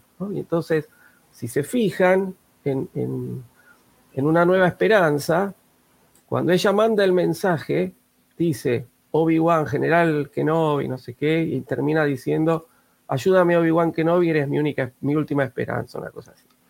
Pero cuando Luke la rescata a Leia en la prisión, ella le dice, no sos un poquito bajo para ser Trooper, y él se saca el casco y dice, no, yo soy Luke Skywalker, estamos con Ben Kenobi, vinimos a rescatarte. Y ella dice, ah, Ben Kenobi, vamos, y salen. Entonces, la serie juega mucho con esos diálogos, con cosas que pasan en la película, que uno Juego de ya la toma, la toma como, como forma natural, pero que si uno lo ve en retrospectiva dice, no, acá hay un error, pero la serie juega con eso. Entonces, si para Leia al comienzo de Una Nueva Esperanza es el general Kenobi o es Obi-Wan Kenobi, y ya promediando la película es Ben Kenobi, quiere decir que en algún momento ella lo conoció por los dos nombres. Entonces juegan con eso. Por eso está la, gente que por ahí no tiene tan en la cabeza los diálogos, eh, ahí dice, no, acá hay un error. Pero está, está muy bien cuidado el tema de, de- de cómo se está moviendo, por lo menos hasta ahora, en estos cuatro capítulos. No sé cómo va a terminar y si encima hay que tuvieron que reescribir el final de un personaje, como decía hace un rato George, este, todavía no sé cómo, cómo, cómo va a seguir, pero está, se están cuidando mucho de cómo viene la, la cosa. Y si uno este, busca material este, gráfico también, yo, hay, hay, este, yo para el programa de hoy releí un poco lo, lo que fueron los diarios de Obi-Wan Kenobi. Y hay muchas referencias de la serie a esos, a los, por lo menos a los dos primeros episodios del cómic de los diarios de Obi-Wan Kenobi. Que yo no me acordaba y hoy cuando lo releí dije, ah, mira, esto es similar. No es exactamente lo mismo, sabemos que lo audiovisual pesa más que, lo, que el material gráfico, pero sí están esas referencias. Entonces, eh, yo creo que están, los guionistas han buscado las cosas de lo que estaba en el canon como para ir respetándola lo mejor posible. Es que es imposible también lo que dice lo del tema del canon. Este, justamente Ana, en la semana estuve, tuvimos una conversación precisamente en la legión del, del tema de, esto del canon, porque pues últimamente, digo, he sabido que le, le achacan mucho a Filoni el tema de que no, no cuida los en lo que hay en los libros, no le este, eh, no respeta, ¿no? Pero yo les decía es que el tema en general pues no es nada más Filoni, ¿no? O sea, también tienes un story group que debería de, de hacer cohesión, pero si también el, el, Filoni quiere algo por sus sus este por sus tanates y va con Katy, Katy les dice a los de Story Group, ¿sabes qué? Pasa lo de Filoni, aunque el Story Group no quiera, pues ahí ahora sí que es la patrona y se hace lo que ella diga. Entonces, es muy difícil. Este, yo no, no sé si existe alguna persona que se haya ejecutado todo lo que hay de libros y cómics en, en- antes de, lo de Disney, pero yo lo vería complejo. Entonces, también tener eh, todo ese conocimiento y acordarte sobre todo de todas las referencias o, o tener como que un material así en el que te guíes, sí, sí yo lo veo complicado, ¿no? Entonces, hasta el momento parece ser que es lo, lo, lo que han estado haciendo a nivel, pues, guion y, lo que se ha visto en la serie de, de Obi-Wan, parece ser que sí, este, no está, no está, están tratando de cuidarlo, como dice el profe, lo más que se puede para evitar este tipo de cosas. Y lo que dice el, el guionista es, espérense a que termine, ya que termine la serie, ahora sí empiecen a, a- a decir qué fue lo que no encajó, qué sí. A mí me, me encantaría trabajar en el Story Group. Yo tengo la fantasía de que están todos tirados ahí y uno dice, esto no es canon. No, no, callate, no digas nada, quédate en el molde, dejá que lo hagan. Entonces, Y les pagan, profe, y les pagan. Eh, A mí, a, mí se, a mí se me figura igual, prof, que están así acostados y, se voltea uno y le dice al otro, oye, eh, eh, quien te guste, ¿no? Eh, es- es- ¿Luke Skywalker salía en la tercera película? No, güey, no salía. Sí salía, güey. No, claro que no. O sea, como que ahí mismo ellos deben de tener una... Es lo que dice George, no hay tanta información Que debe ser muy difícil poner a No, todos. Dice, pero ¿cuál es la tercera? Sí, ¿La de los ositos o la donde se quema el otro güey? ¿Cuál es la tercera, güey? Claro que no. Los me son que cuando, O donde, cuando se- o donde revive el emperador. ¿Cuál tercera? Sí, sí, sí. uno diciendo, porque acá pasa, no, callate, callate que cobramos igual, ¿viste? No, no hagas ruido, quédate tranquilo. Suena. Sí, lo, sí, triste- sí, lo ¿no? más triste es que sí suena. No, no lo a decir. Oye, ¿el planeta Pandora estaba cerca de Coruscant? No, güey, Pandora es de otra serie. Claro que no, sí sale en Star Wars. Claro que no, ese es de Avatar. Digo, de Pero son azules. Pero son, pero son marcianos. Oye, todavía dice, pero son marcianos. Güey, no hay marcianos en esta galaxia. Anyway, quién sabe. Oye, este, te preguntaba lo de la serie porque fíjate que obviamente, como muchos, eh, después de, de ver el tema de los inquisidoras, de Reba y todo, eh, me puse de nueva cuenta a jugar Jedi Fallen Order y eh, me encontré con una, pues algo que me llamó un poco la atención y lo quise publicar para ver qué opinan ustedes o qué opinaban. Ah, de ser eh, respecto a podría ser Sere Yunda ella.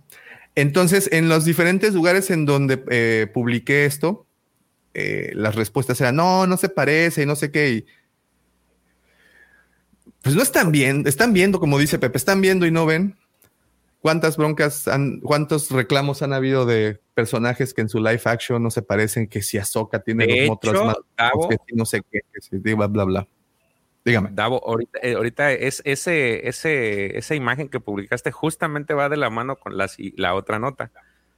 Ahí está, mira, estamos coordin- Ah, coordinados, sincronizados. Oye, pero Sí. Ser Yunda no está moldeada a la. Oye, en- si le tapas los ojos, tápenle los ojos, ¿quién es? Tápanle nada más los ojos en su pantalla y díganme quién Ah, es. en la pantalla. Sí, sí, sí. Es, es Mace Windu, Es Samuel L. Jackson, ¿no? Es Samuel L. Jackson. Digo, no, no sé si está basado en eso, pero si tú le tapas los ojitos Pero a hacer Yunda, ¿no? Hacer Yunda. Sí, hacer Yunda. No, la otra señora no es. Sí, es cierto. Samuel L. Jackson, nos queda claro. ¿no? Samuel L. Pero neta, tápale los ojos y es Samuel L. Jackson, güey. Es más, casi te juraría que la moldearon pensando en él. Entonces, tenían a Samuel L. Jackson, ¿por qué no usarlo en versión femenina? Ojo, no estoy diciendo que sea ella, estoy nada más, pues la existe la posibilidad porque Fallen Order Pero, pero es interesante. pasa cinco años antes de los sucesos de Kenobi. Eh, yo la verdad que no, no, no. eh, la, la actriz que usaron, digamos que está ahí congelada en, en- en esa especie de, no sé, de, de- de ámbar que hay ahí en esos féretros ámbar.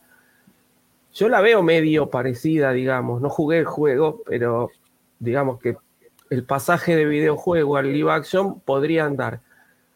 Si nos ponemos a fijar en los detalles, el collar que tiene no es el mismo. Entonces No, yo no creo que si hubieran querido decir que sea la misma, hubieran tenido ese detalle, ¿no? De, que generalmente lo hacen. eh, de, de- de- si tienen un prendedor o un collar o algún otro Lo traen de vuelta, ¿no? mismo y entonces uno ahí se da cuenta. Entonces, por eso yo podría decir, no, no es. Pero la verdad que tranquilamente podría ser. Eh, Tranquilamente. además trae el pelo larguito, así como que se estuvo Sí, escondiendo bueno, por han, un han tiempo. pasado, como vos decís, entre una cosa y otra pasó el tiempo, es decir, tiene que tener otra ropa, se puede haber dejado crecer el pelo. qué sé yo. Oye, Claro. pero ahora también era. es medio parecida. No a- sé. A mí me parece que también se parecen un poco, pero también podría ser la, a la que mata la segunda hermana, ¿no era también Morenilla? Y aquí están, pues ahí en el juego. Ah, pero, pero ese es mi punto. Si la matan en el juego, ya no aparece aquí. Entonces. es No, no, pero aquí acuérdate que están muertos, ¿no? Están como en como trofeos, vamos. Según yo no están vivos los, los que están ahí. Entonces la mataron y la pusieron ahí. Eh, y entonces, ¿cuán- ¿cuándo, se estrena Jedi Survivor? Ya el siguiente año, en do- ¿cuándo quedamos? En primavera. En primavera del Primavera 2023, del ¿no? 2023. Aproximadamente, Sí, conociendo a, a EA como en primavera del 2025, ¿no? Entonces, pero bueno, Pues no creo, o sea, como ¿Sí que sí lo puntual? mucho el, el- el- la fecha. y bueno. Está raro entonces, ¿qué- porque te- porque este es, es un juego triple A. Normalmente Ah, estos juegos, yo siempre les he dicho que se tardan entre 4 y 5 años un juego AAA. Digo, de 4 para arriba. Y este, y que ya lo hayan anunciado para el 2023. La verdad es de que quiere decir que trabajaron con tiempo. Normalmente sí puede tener retrasos, eh, no está a expensas de, de- de cualquier situación, pero como que si ya lo anunciaron este, para esa fecha. Ahora, fecha exacta no han dado, que sería ahora sí que ya el, este, lo importante sería la, ya la fecha. Y a lo mejor ahí pudiera ser que se vea algo este, alusivo a, porque este, en, en esa secuencia pues hicieron muchas tomas eh, a, la- a cada una de estas personas que están de trofeo. Vimos al inicio a este Tera sin nube y luego vimos a la otra chica que trae el pelo largo. Entonces, eh, muchas veces hacen que es- dan estos sembraditos para que pues empieces a hacer esto, precisamente rumores o para que ellos mismos saquen hebras para, para historias sobre ciertas cosas. Entonces, Mira, a mí yo- lo yo- sí se parece.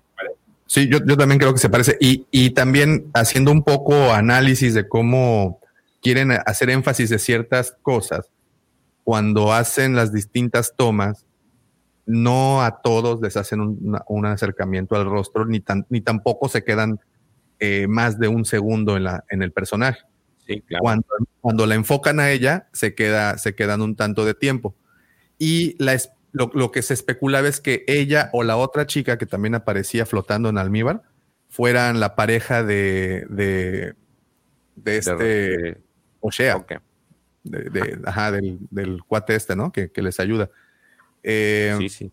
pero echando un- a volar un poco la, la imaginación y viendo lo que está de separado la serie de, del juego y sabiendo que ya viene el, el juego el siguiente año, que o sea que estos tipos de alguna forma eh, la misión del nuevo juego te hagan entrar y de repente descubras que a Sere Yunda la tenían ahí cautiva.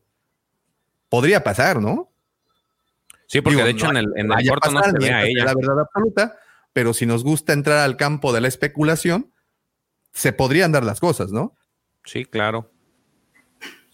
El plot sería un factible. clásico, ¿no? Vamos a salvar a Sere Yunda que está atrapada en la fortaleza de los inquisidores. Lo malo es que para entonces no les no la, no la pegaron.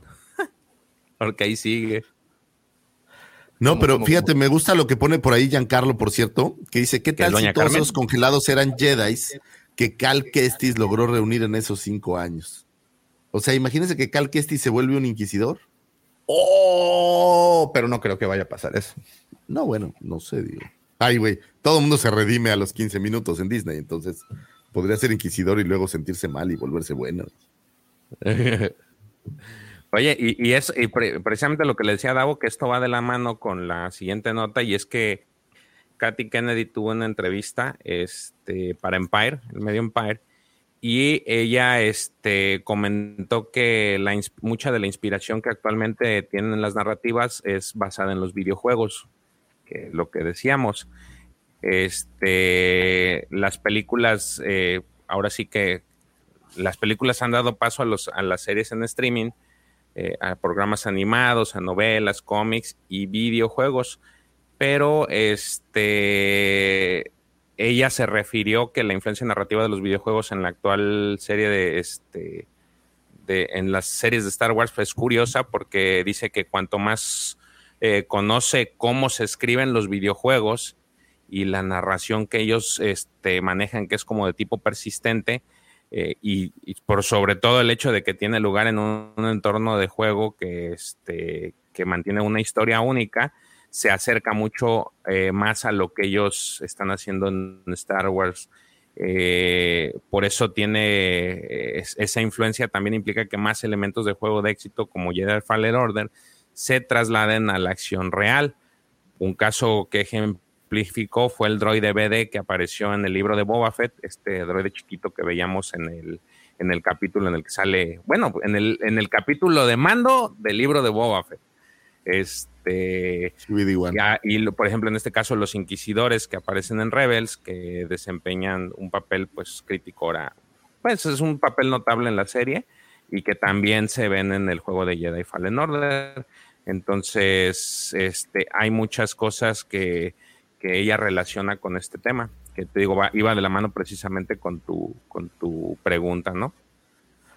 Ahora, esto que tienen ahora es como, como haber logrado lo que querían hacer con Shadows of the Empire, ¿no les parece? O sea, e- este, este, esta historia multimedios, en donde en todos los medios se va hilando la historia hasta que tienes un producto completo, pero no lo tienes completo si no tienes todos los medios para verlo, ¿no? O sea, por ejemplo, si te falta el videojuego, pues a lo mejor hay cosas de aquí que no, que no te quedaron tan claras, o si te faltan los cómics o alguna novela. Entonces, creo que, que la idea que tienen ellos y desde entonces y ahora eh, muy bien ejecutada, pues es, es mezclar todos los medios para que encuentres en todos lados similitudes y si uno es exitoso, pues teóricamente los demás podrían ser exitosos porque las historias van van de la mano, pudiera ser que ese fuera el porque todo hoy en día todo está entrelazado, ¿no? No hay nada que no sea Sí, de alguna forma lo, lo est- están aventando hilos para todos lados, libros, cómics, Visions, este, pero- series, películas, este, videojuegos. Entonces, pues de alguna forma, a lo mejor no es, no es una, no, es- no están descubriendo el hilo, pero, y tampoco están haciéndolo como lo que fue Shadows of the Empire, porque entiendo que ese sí fue todo, o sea, de una forma muy directa englobaron, trataron de englobar todo. Aquí están aventando hilos que poco a poco conectan y creo que hasta el momento lo han hecho en general bien, ¿no? De alguna forma, este, pues a, todos nos gusta, digo, a quienes gustan los videojuegos, pues les gustó ver a, por ejemplo, a Viri, que, que mencionan en, en, en la serie del libro de Boba Fett, a quien les gustan los, los libros, les gustó ver a Cod Van en, en El Mandaloriano, a quien les gustan los cómics, pues eh, les gusta ver a Carsantan, el negro, ahora que fue en el libro de Boba Fett. Entonces, de alguna forma todo está hilándose para que, pues, al final el, el cliente que somos nosotros de, de diferentes tipos de cosas les, les agrade un producto, unifiquen el agrado de un Es lo- producto, ¿no? lo que decía Dave Filoni en su entrevista, y, es la tercera ocasión que, lo traigo y lo pongo sobre la mesa. Lo que decía Dave Filoni, gracias a George Lucas, que nos dejó un lugar muy bonito para jugar.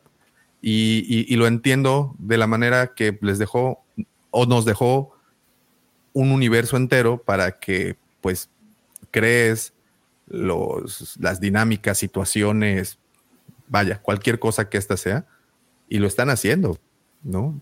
Y creo que lo que a, lo, que algunos, como Lucifagor, en lo personal también creo que, que nece- necesitamos un poco más es de nuevas historias. Nuevas historias que creo que apunten al futuro, porque tenemos nuevas historias con High Republic, pero pues de una u otra forma sabemos a dónde van a desembocar. Eh, queremos saber, queremos entrar en caos, queremos saber, necesitamos entrar en incertidumbre de nueva cuenta.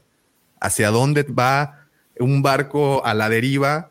Ok, que tenga un, un punto, ¿no? Pero que, que, no sepamos ese punto. Actualmente los, las historias que tenemos sobre la, sobre la mesa, sabemos en, dónde concluyen, a excepción de la tercera trilogía.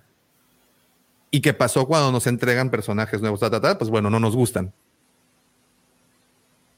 Y, y decimos que es lo peor. Pues bueno, también fin, digo, de cuates. O sea, tampoco, Sí, eh, pero ese es mi punto. Eh, pero ese ese- pero ese- ese es justamente mi punto. O sea, sí, nos presentaron a Finn, a Rey, a Poe, a BB-8, a Hawks, a Snoke, y ninguno de ellos fue del agrado de las personas. O sea, bueno, al menos de los de, de- de- de algunos fans. Eh, Eso es lo que pasó cuando nos entregaron personajes nuevos. Posiblemente personajes nuevos en situaciones viejas para nosotros. Pero ¿qué tan nuevos eran?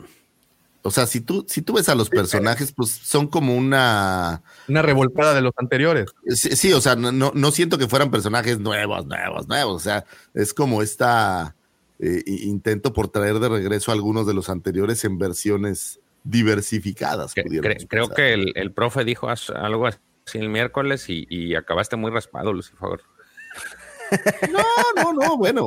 Digo, puede ser, ando, ando tratando de esquivar los golpes hoy. Fíjate, me ando moviendo así.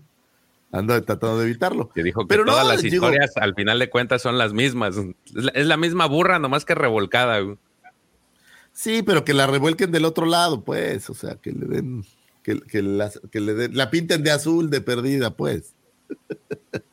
Oye, sí, ya no voy a decir nada. no, aunque me regañe el profesor. El profesor Por sabe que yo lo único que puedo que hacer es decir lo que siento. Me- oye, tranqui. La- la que- tranqui, la quieres- voy a la- estar tranquilo hoy. Sí, sí, sí. Te la dan despeinada y la no. quieres con chongos. Este, no, pero sí, estoy, de- a ver, estoy de acuerdo. Es decir, eh, es difícil mantener todo este, todo este universo. Yo creo que mientras se sigan centrando en, en cosas que, que todo el mundo ya conoce, y la- va a estar difícil, va a estar duro. Es decir, yo siempre digo, quiero ver otras cosas, quiero ver gente que no sea de la línea Skywalker, que no sea Quiero ver mandalorianos. Yo, yo particularmente sí, pero bueno, ¿por qué el Mandaloriano tiene tanto éxito? Porque está dentro de un dentro de un periodo que por ahí se conoce, pero de esos personajes, salvo los cameos que han aparecido, no se conocía nada. No sabíamos nada de quién era Din Djarin, no sabíamos nada de este de, de IG88, de IG11, ¿sí? este, no sabíamos nada de, de los distintos que van apareciendo. Entonces, eso es lo atractivo. Ahora, nos dan una serie como el libro de Boba Fett, que el personaje de Boba Fett no se ajusta tanto a lo que todo el mundo conoce, y ya problemas. Con Obi-Wan está pasando lo mismo. Por eso digo, tal vez Andor sea una serie que, si bien, como yo digo, no me parece un personaje que, que- que pudiera tener su, su propio spin-off, al no conocerse tanto de Andor, más de lo que hemos visto en la película, no sé si hay algo en... Sí, creo que hay un cómic de Andor con alguna aventura de Andor con, con K2, pero más allá de eso no hay. Sí, no. Este, bueno, la serie por ahí la gente lo acepta de mejor modo porque es un personaje bastante desconocido, ¿no? Entonces, este, vamos a ver, mientras ah, empiece, es decir, otra serie que va a ser problemática, seguro, Ahsoka. Porque en cuanto a Ahsoka se mueva dos milímetros de lo que ya se sabe del personaje, otra vez. No, les, bastó, le- les bastó dos centímetros recortar los motros Sí, para sí. que la gente se pusiera histérica, ¿no? Es decir, eh, justamente, y lo recortaron por una cuestión de comodidad de la actriz porque no se podía mover. No, ya, oh, se armó. Eh, entonces, este, Y poca analizando, paciencia, poca paciencia en la gente. y analizando que esto, Boba Fett y Obi-Wan, las últimas dos series que han causado esta controversia, en particular Obi-Wan, porque como bien dices, profe, es un- un- uno de los principales, de los pilares de la historia, al, al- al menos, ¿no? Clone Wars y pues la trilogía original fue legendario. Y la gente desde ese entonces o desde el final de Clone Wars estuvo preguntándose, bueno, ¿y Obi-Wan en dónde quedó?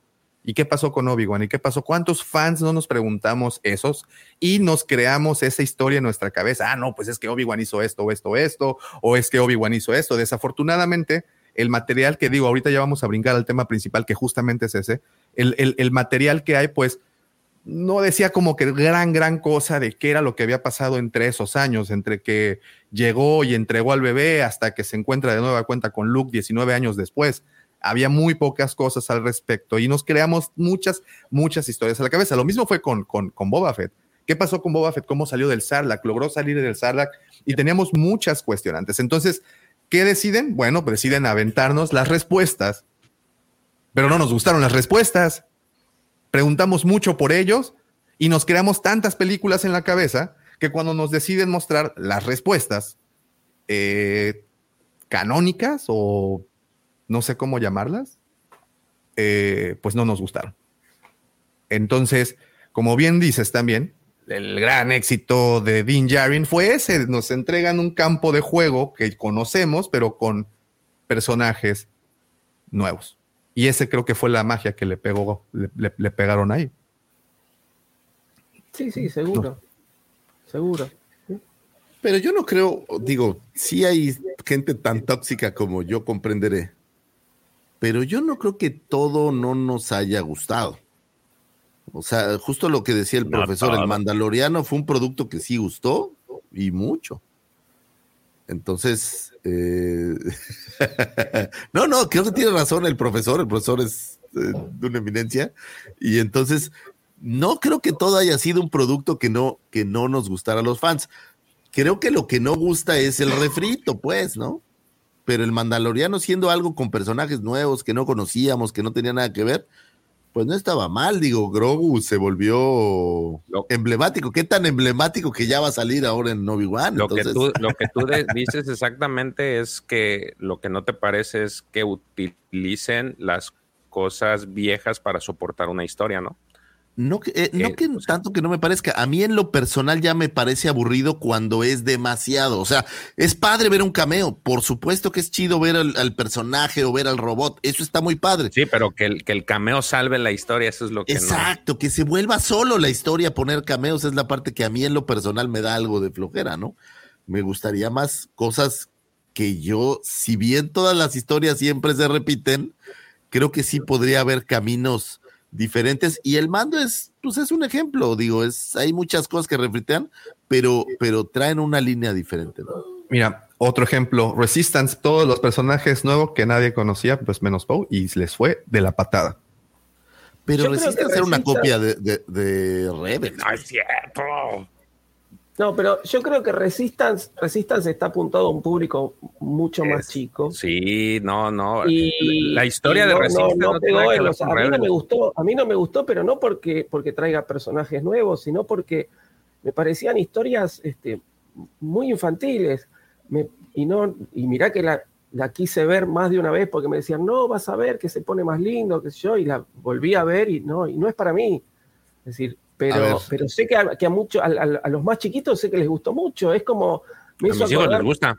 A, las series de Ewoks o las series de Droids, que también son infumables, pero a los chiquitos les gustaban.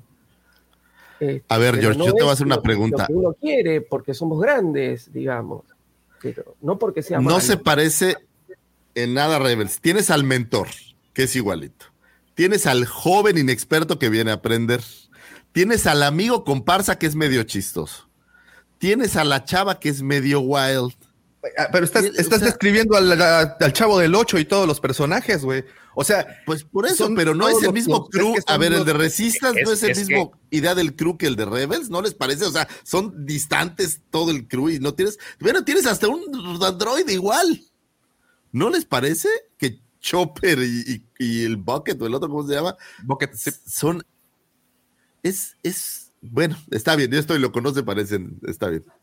No, no, no, no, no, o sea, sí se, sí se parecen. A lo que, a lo que voy, la descripción que, que dabas los es prácticamente todos los personajes de un sitcom, ¿no? O sea, de, de, de, personajes de, de, una trama donde tienes a tu mentor, ¿no? Lo, lo, puedes ver en los, en los viajes, en, en, el viaje, en la transformación de un héroe. Tienes al joven inexperto y bueno, y, los, y toda la descripción de los, lo que dijo el profe el miércoles. Pues sí, está bien, está bien, son bien diferentes y son dos historias totalmente distintas en una no, donde hasta. No, no, no, está bien, digo, digo, está bien. Es que la historia de Resistance habla de, un este, de un piloto que es que no, que supuestamente estaba por ser piloto y lo agarran de, de espía, y de espía no tiene ni madres. Entonces, eh, sobre ese camino es toda la historia. Lo que pasa es de que sí, o sea, no es, era lo que yo les decía de la serie que viene para eh, Young Jedi Adventures. O sea, la pueden ver, pero agarren la onda de que no es para ustedes. Porque si la, le miran y le empiezan a criticar como que, ah, es que no mataron a este o, o se redimió o esto, pues no, por, no, no, no hay por qué juzgarla a nosotros, porque los que deben de juzgarla son los morros. Si a ellos les gusta, entonces pues, ya chingamos por los que somos papás, porque ya tenemos como que, a ver, venga, mijo, vamos a ver ahora sí la trilogía, las precuelas, las secuelas, ya con ya, ya más, más ameno, ¿no? Pero no era para, no era el público objetivo. Yo te lo digo porque, por ejemplo, a mis hijos les gusta y tienen todas las, nada más les hacen falta dos figuras porque ellos les gustan, o sea, me las han pedido. Entonces, Son las únicas que se vendieron. Y son las únicas que se compraron en la Wampacom. Han de estar en la tienda las otras, ¿eh? Ahí échale un grito. No, no las tienen. Le hace falta el Empire y el este y un Stormtrooper. El, el, te voy a decir la, de la primera Oye, te voy a decir la neta, ahí en donde compramos figuras siempre hay, güey. Si quieres que pidamos. en Sears hay como. es, que no se venden. en Sears las venden a 20 pesos. Oye, sí, me hace falta Empire y el Stormtrooper. Va, te voy a pedir una. Ay, una Pero bueno, el chiste es ese, o sea, no, no va a enfocar. Y la historia, pues la cortaron de tajo. O sea, al final iba a cerrar bien, pero pues me la cortaron de tajo, la dejaron ahí como que... Por eso yo les decía que también es, es un tema que, que, que a mí en lo particular me gustaría ver a Filoni de nuevo arriesgarse, porque pues está en su zona de confort en la que pues voy a escribir de todo lo que tiene que ver con las precuelas y tenemos a Soka y tenemos a los clones, tenemos al Bad Batch, son cosas que ya están y cuando lo pusiste a prueba con algo de Resistance la gente no le gustó que era algo nuevo, entonces estaría chido que volviera a intentar y hiciera algo ya encaminado a otro lado, porque si bien es cierto que trabajó en Mandalorian, no trabajó solo, trabajó con Fabro y Fabro pues es, perdón, pero pues sí es su eh, a nivel de películas, pues él ya trae un bagaje muy chingón, sobre todo por el tema de, Iron Man y las películas de esta del libro de la selva. O sea, ha hecho cosas interesantes, pero Filoni, pues no, nunca ha dejado de estar en, en, ese tema, ¿no? Este, precuelas, Rebels, y de ahí no sale. Y sus próximas series en las que está él integrado, Tales of the Jedi es precuelas. Este, Ahsoka es Rebels. Este, Bad Batch es, es precuelas, ¿no? O sea, todo ese Guerra de los Clones. Entonces, no lo has visto como que alejarse de esa zona de confort. Y eso sería lo interesante, ver qué otra cosa puede ofrecer aparte de eso. Que yo sé que vende, pero pues estaría chido que, que, que lo vieras. Pues ahí, ahí estaban empezando con Rangers of the New Republic, que acaban de, acaban de mencionar, pero pues él nos vino abajo el, Es- el, el proyecto, ¿no? Sí. Bueno, por el momento, por el momento. por- Entonces, Pero sí, si y, ve- y como dice 100, también ¿no? Dan, eh, creo que estamos de acuerdo, o sea, es muy curioso, después de las secuelas, pues todavía no, que, que fue lo que en algún punto se tocó con, con Legacy, ¿no? Con los Comic Legacy, que se iban y miraban más allá de lo evidente. De lo evidente. Ahora, hay muchas películas que están en, en eventual producción. Digo, hay rumores de muchos directores y cosas. Entonces, no dudes que alguien esté haciendo algo ya pensando en. Oye, mira, y si entrecierras los después? ojos y pones Dune, la nueva película, y entrecierras los ojos y dices, es una película de Star Wars en el futuro, te la crees. Eh, Ya tienes una película. Sí, más. Si no le dices a nadie. sí, sí, seguro. ¿Qué más, No, desde. Hay más. ¿Se acabó? ya, ¿Eso ¿Se gastó? ya se gastó. Eso es todo. Pues ahí está. Al igual que el señor arroba Lucifagor nos dejó con información valiosísima, el señor George ahora nos, nos entrega todas las noticias. Así es que ya están al día, ya están al tanto. Ya Dijo, no aclaro que no habíamos tenido noticias porque todo se había, todo había salido en la Celebration y pues ahora sí que todas las noticias eran de la Celebration, pero ahorita ya, ya, ya se empezó a diluir un poquito más, ¿no? Eh, ya, ya. ya, Sí, ya empezamos.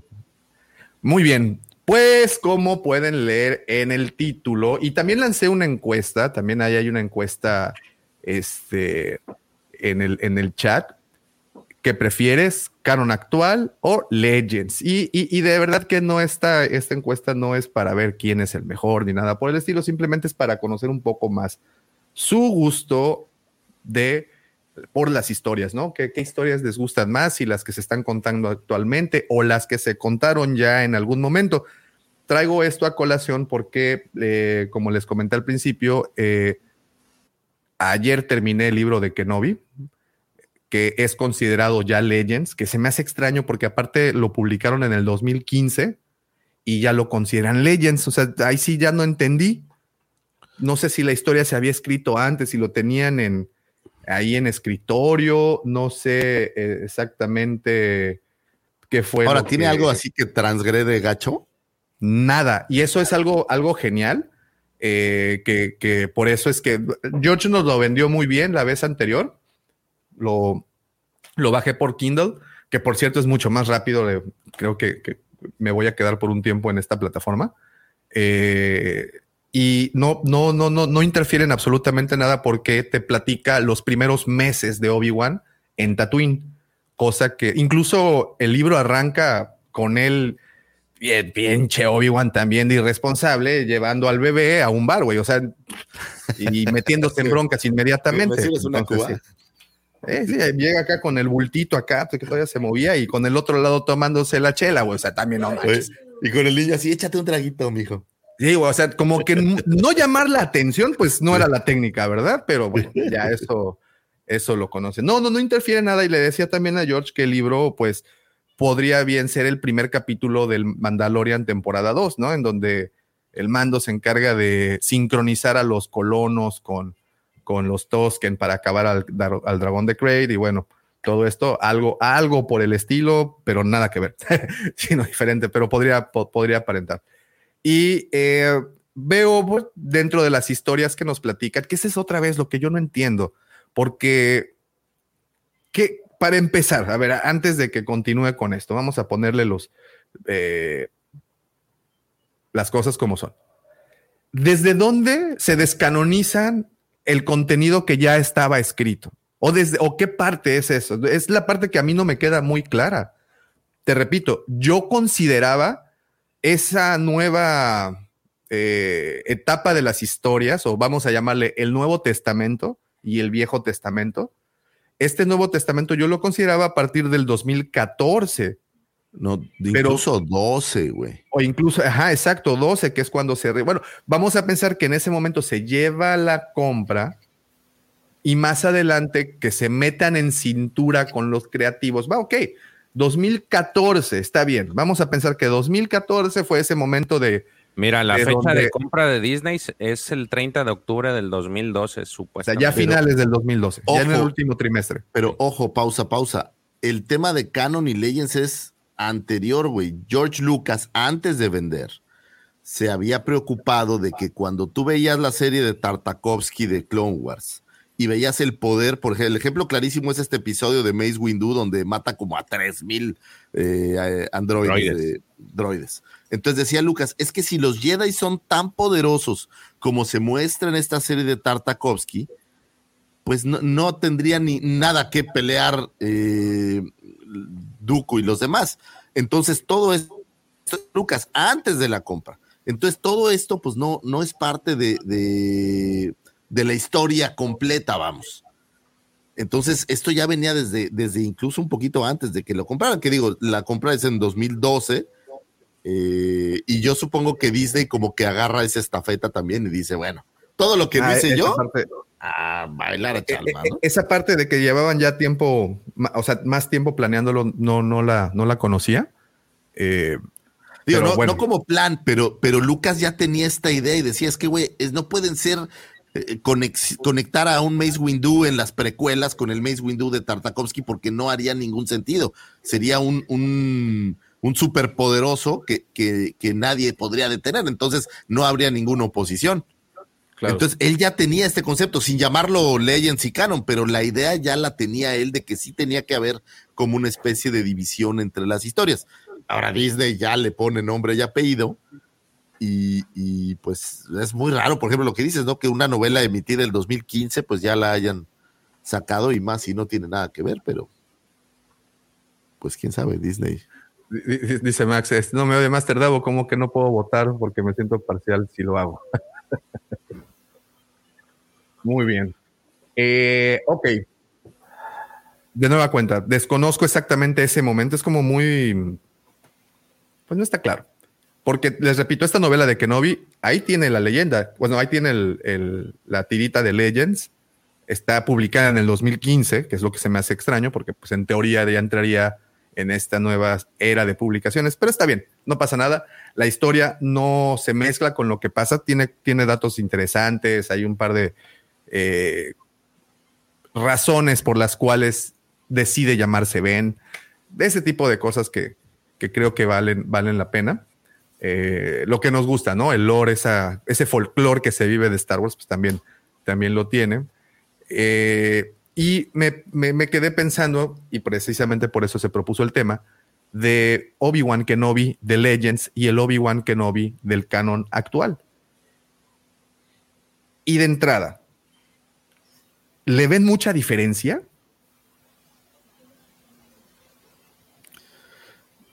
Curiosamente, ayer estaba viendo justamente, ¿se acuerdan que les mandé unas imágenes? Estaba viendo la de Tartakovsky.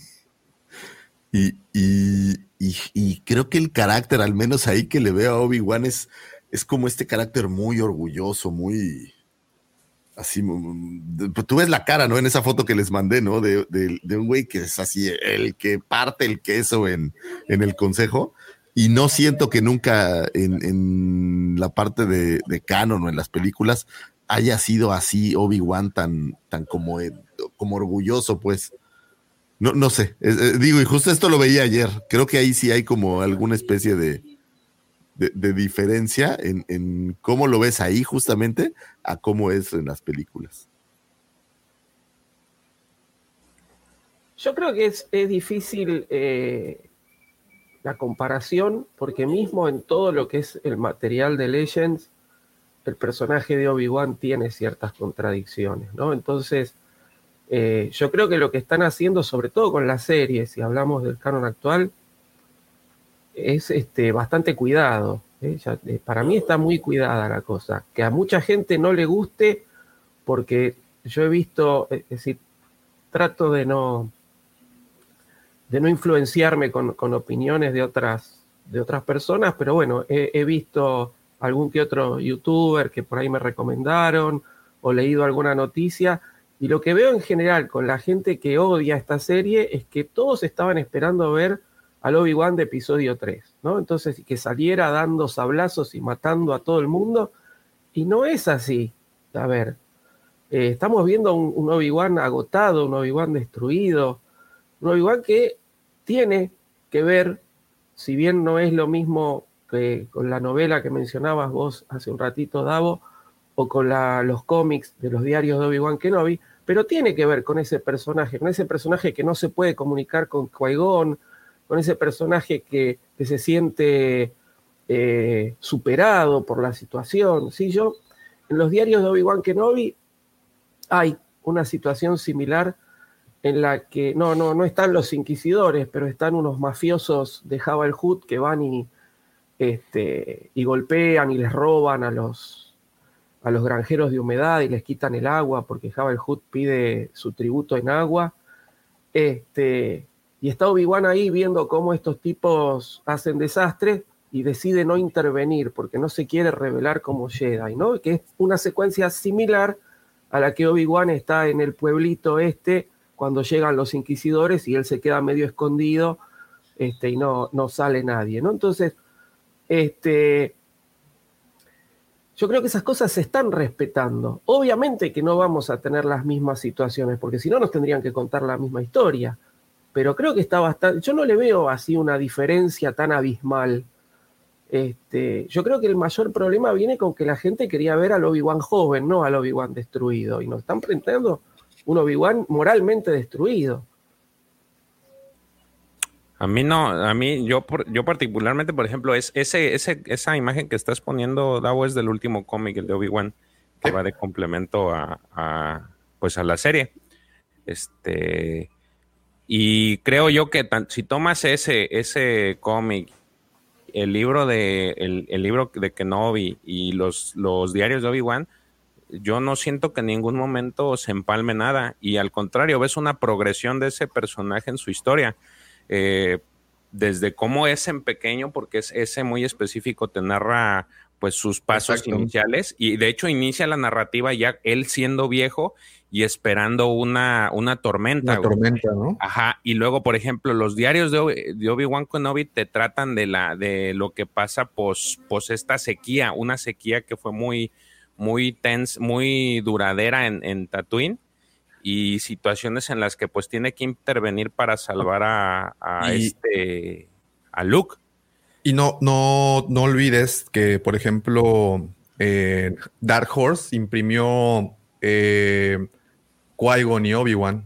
Eh, hay, una, hay una línea de cómics de, con esa temática. Ajá. Posteriormente, también Dark Horse imprime eh, Obi-Wan y Anakin en- de, de Clone Wars. Esa mera, exactamente. ¿Dónde la conseguiste? Es de Eh, Marvel, ¿verdad? Esta es, pues es que ya todas son de Marvel. Esta O sea, es pero ese es, este es actual, es de las de las líneas actuales. Eh, no, esta es de 2016. Bueno, pues sí, es de las líneas actuales. Pero, por ejemplo, esta, esta sí habla de los tiempos en que estaba este Anakin de su, de su Padawan. Está muy chida esa, esa me Ojo, gustó mucho. Pero Sí. esa, eh, por- lo- lo- yo me refería, por ejemplo, las que imprime Dark Horse de. Ah, no, es- esas no, esa, es- no es esa. No, no, no es esa. Sí, ya sé cuáles dices tú, pero no, no es esa. Pero, por Y- y ejemplo, lo- las que yo he leído son esas y, y tienes toda esta progresión del personaje de cómo va cambiando. Tienes el libro de Maestro y Aprendiz, que, el- que también te narra cómo era así medio, pues no le gustaba el carácter de, de su maestro. Y, y si, si pones así que todo como si fuera una línea de tiempo, vas viendo cada faceta del personaje y, y- y lo que te muestran en la serie al final es una faceta más del personaje, que, que al final si te pones a pensar y si eres así como que muy de mente abierta, te vas a dar cuenta cómo, cómo va, va madurando y llega un momento en el que calla lo que está viéndose en la serie. Entonces creo yo que de alguna forma no importa, bueno, a mí no, no, no me gusta meterme en, en ponerle nombres a las cosas, pero yo lo veo así como un todo y hasta el momento de lo que he leído nada se, nada se, nada se estropea entre sí, nada se golpea eh, porque son, es un lapso de tiempo muy largo.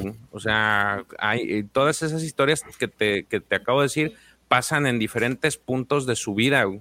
Y no, no, no, no quiere decir que por eso sea este sea no, no sea el, el, el Obi-Wan que tú ves en la, en la serie, vaya a ser distinto o, es, o, o le, le estén, le estén estropeando a los otros, porque cada uno representa una historia particular de él, representa una situación que vivió en ese momento, que te narran en ese momento y es muy distinta y su perspectiva de la vida fue cambiando. Entonces, es, Mira, si le damos track, por ejemplo, a su vida, como bien acabas de mencionar, George, podemos darle seguimiento desde que era niño con este cómic que acaban de publicar. De ahí podemos verlo como adolescente inquieto en, en esta serie de cómics que estoy, estoy buscando el nombre, pero bueno, aparece Qui-Gon y, y, Obi-Wan, en donde pues no son tantos tampoco, pero puedes ver un poco de la relación que, tenían. Esos pertenecen, estoy, lo que estoy tratando de ver es que si esos aún los imprimió Dark Horse o ya son los de Marvel. Esa es mi única, mi única duda. Pero bueno, no importa. Eh, continuamos en la línea del tiempo y tenemos a, a Maestro y Aprendiz, que es el que mencionaba también George, que está escrito por Claudia Gray y que nos platica esa etapa temprana y cómo se menciona, es cierto que, que- no le caía bien ciertas cosas de Qui-Gon, pero también se sentía un poco eh, que, no merecía estar a un lado de Qui-Gon porque él sentía que su maestro necesitaba de otro aprendiz, ¿no? Y, y era entre eso y que hay que ser honestos, Obi-Wan era un niño fresa, era el niño bien de, de ¿cómo se dice? De, ¿cómo se llama? Sturgeon, su país, su planeta natal, era, era, era fresón, ¿no? Eso es lo que sabemos de Obi-Wan. Y si entonces mezclamos lo del canon o de las actualizaciones, voy a dejarle de decir el canon actual, de las publicaciones actuales y de las publicaciones anteriores, tenemos un personaje muy coherente actual en la, en la serie, ¿no? Pero tampoco tienes esta necesidad como de, de, de digo, el mismo canon y legend, ya sé que no quiere decir, pero el- eh, eh, te, te evita ese problema, porque al final del día Legends, el mismo nombre que le pusieron es justamente para eso, para que cualquier cosa que estuviera ahí, pues es una leyenda de algo que se cree que pasó y que ni siquiera estamos bien seguros, entonces si hay alguna cosilla que cambie, no pasa nada. Y el canon, siempre y cuando guarde la línea dentro del mismo canon, pues no tiene tema. Ahora, el personaje puede evolucionar y, Obi-Wan es la prueba de eso. Puede evolucionar durante toda su vida, que aquí la ventaja que tienes es que tienes todas estas etapas de su vida para ver cómo ha evolucionado. Incluso en la serie, pues estás viendo una evolución que eso creo que es algo bastante padre en la serie, de cómo el cuate tiene un gran fracaso y cómo va a ir saliendo de él. Digo, sabemos que al final sale de este fracaso para regresar a ser un Jedi y estar ahí en cuidando a, a Luke y cómo llega a salvar el día, por decirlo así, en, New Hope y cómo al final ya se entrega a la fuerza.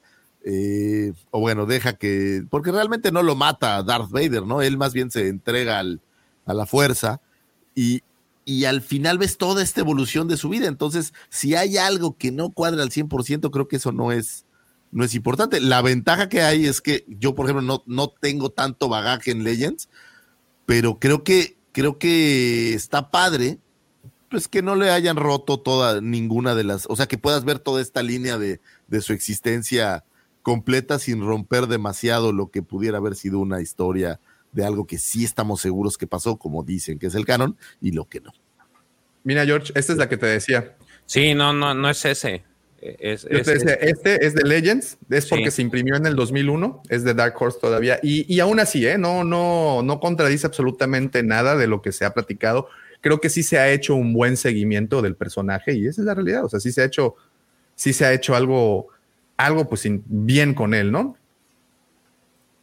Digo, sobre todo si mezclas este la, lo que se sabe, lo, lo que, ¿cómo se dice? Permítanme tantito, es que estoy, ya está, ahora sí.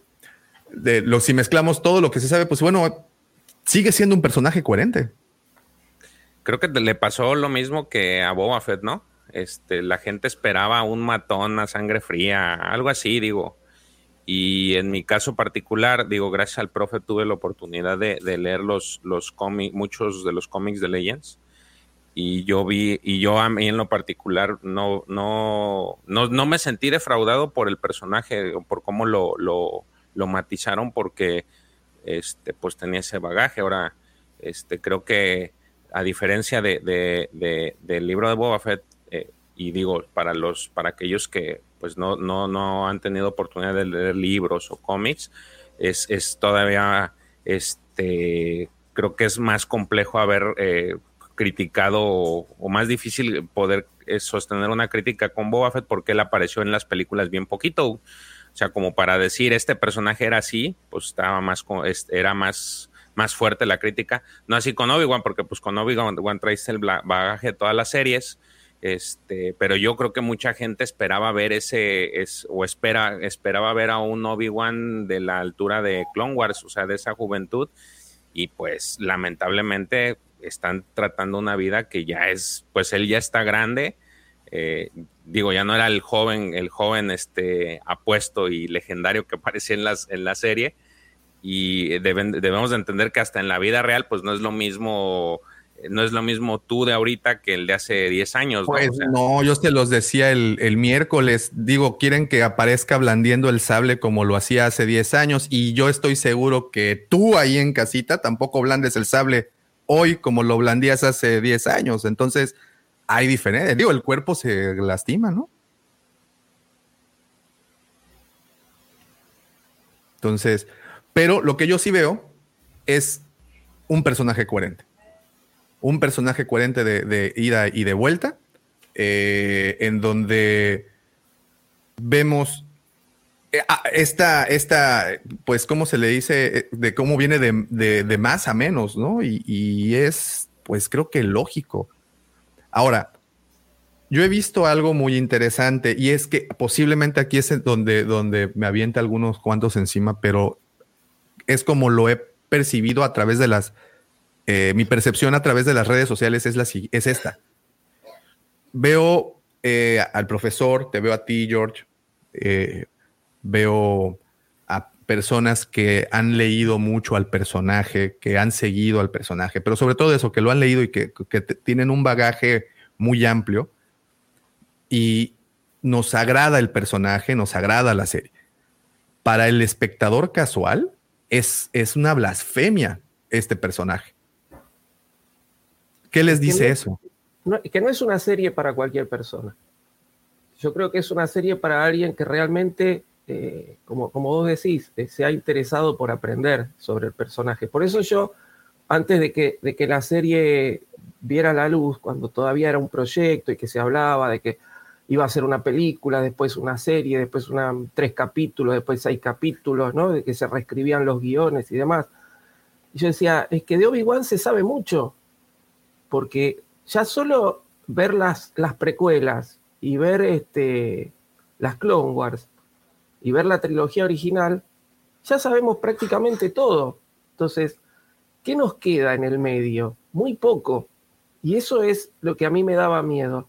Y eso es lo que mucha gente hoy no le gusta. ¿Por qué? Porque la fantasía de cada uno ha ido para cualquier lado y la gente que por ahí no tiene justamente el conocimiento de estos libros o de los cómics, que creo que se están, como, como dice George también, que yo creo que se están respetando bastante con sus diferencias, porque obviamente no nos van a contar lo mismo, eh, la gente que no tiene todo ese conocimiento dice, ah, no, me están entregando un Obi-Wan que no es el de las Clone Wars, que no es el de episodio 3. Y no, obvio que no va a ser. Es decir, porque es un Obi-Wan que está, eh, diez- estuvo 10 años en el desierto, alejándose de la fuerza para que no lo encuentren. Entonces, y ahora tiene que salir de Tatooine porque eh, lo apremia la, urgencia de salvar uno de estos niños que él juró proteger. Entonces, eh, obviamente que vamos a tener un Obi-Wan que, que tiene que reencontrarse. Lo que pasa es que la gente no tiene paciencia. Para, para que Obi-Wan se reencuentre, primero se tuvo que perder. De hecho, le dicen, no soy más Obi-Wan, soy Ben. Lo dice varias veces. Es decir, es otra persona. Y ahora tiene que volver a ser Obi-Wan, que es lo que estamos viendo. Nos quedan dos capítulos. A mí me hubiera gustado que fueran un poquito más de Pero- capítulos, pero, Pero, a- ver, profe, acabas de decir algo.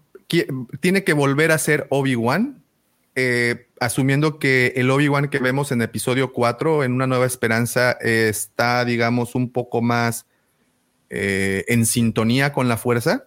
Sí, Pero si, si te pones muy estricto en el sentido de la palabra eh, dominar la fuerza, realmente no tenemos, no, o no tiene en el episodio 4 un te- una prueba como que lo haga eh, sacar todo, todo, todo ese poder que en algún momento le, le conocimos. Yo veo en el episodio 4, digo, y ya entendiendo un poco más de cómo vimos o cómo estamos viendo al personaje actualmente, que es posible que en el episodio 4, pues realmente ya sea, tengamos a este Obi-Wan ya muy disminuido y de cierta forma deprimido, y se los decía de broma, pero cada vez que ahora veo esta escena, se los prometo, eh, cada vez que veo esta escena de que le pregunta, ah, es que estoy buscando a Obi-Wan, ¿lo conoces? ¿O has escuchado hablar de Obi-Wan? Y se queda pensando y dice, ah, sí, soy yo.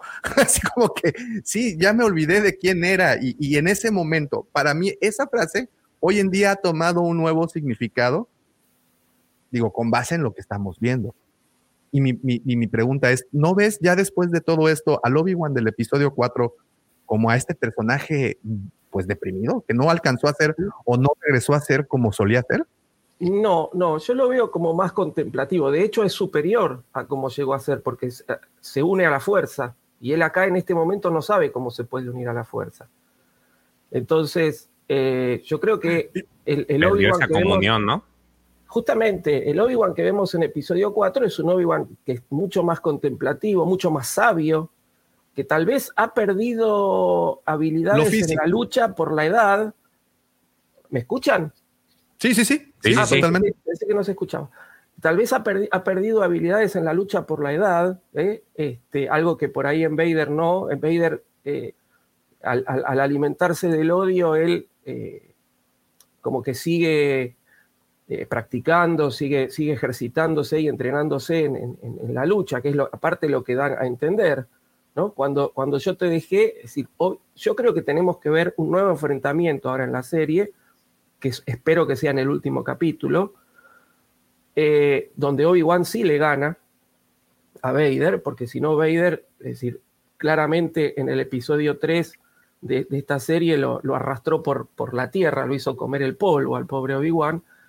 Este, entonces ahí no puede decir, la última vez que te vi, yo era el aprendiz, ¿no? Es decir, que es, que aprendiz metafórico, porque encima de eso, la gente quiere todo, eh, se toma todo muy literal, eh, ya no hay espacio para pensar en las metáforas, para pensar en el simbolismo. Cuando, cuando eh, Vader le dice, la última vez que te vi yo era el aprendiz, no le está diciendo que era aprendiz, porque en episodio 3 ya lo habían subido a caballero Jedi. Entonces, eh, está diciendo que todavía no era experto, que le faltaba mucho para aprender. Dice, ahora soy el maestro, pero eh, dice el maestro eh, es hábil en, la lucha, es, hábil en la fuerza, y Obi-Wan le dice, eres un maestro del mal. Es decir, es todo un diálogo muy simbólico, no hay que tomarlo todo tan literal. Y Obi-Wan ahí se deja vencer. Se deja vencer en el momento en que lo ve a Luke, ve el destino de Luke, ve, ve más allá y apaga el sable. Y por eso Vader lo mata. Si Obi-Wan no se pone en, en posición de descanso y no apaga el sable, Vader no lo hubiese matado. Y ahí él entra en comunión con la fuerza. Es un Obi-Wan mucho más sabio, es un Obi-Wan mucho más poderoso. Él le dice, si me, si me vences, me voy a transformar en algo más poderoso de lo que te imaginas. Obi-Wan está tranquilo, sabe lo que le va a pasar y se deja vencer a propósito para convertirse en esta, en esta entidad unida a la fuerza. Entonces no lo veo deprimido, lo veo más contemplativo. Contemplativo sí, pero no deprimido. No, entonces la conclusión es, a nivel físico, sí está, obviamente, digo, el tiempo, el tiempo es el tiempo y dos soles sobre ti, pues obviamente todavía más, ¿no? Entonces, tenemos a este Obi-Wan físicamente en el del episodio 4. Sí, sí, sí. Más deteriorado, deteriorado, deteriorado, perdón, y, pero espiritualmente más grande. Exacto. Y para que podamos tener una o, podamos llegar ahí de manera tranquila los fans, necesitamos ver un nuevo enfrentamiento en donde entonces Obi-Wan le demuestre esa, ese crecimiento espiritual. y aquí viene algo que a lo mejor no nos va a gustar. Ese enfrentamiento posiblemente no se dé con sables. O no se dé mm. siquiera físicamente. Yo creo que para, para contento de mucha gente sí se tendría que dar con sables. Sí, no, yo sé. Yo, yo, creo que van a los estudios DINE y le prenden fuego, porque como están las cosas hoy en día. Ahora, fíjate, fíjate, algo, algo que dice el profe también es, hay que tomarlo en consideración. Este, Vader es, es distinto hasta cierto punto, porque eh, bien dice, este, Vader nunca estuvo parado o sea, vemos a lo largo de toda la historia que, ya hay escrita y también en las películas, él siempre estuvo a la casa de, o sea, siempre estuvo en guerra, por decir de alguna forma. Su guerra continuó después de que acabó la, acabaron con los Jedi.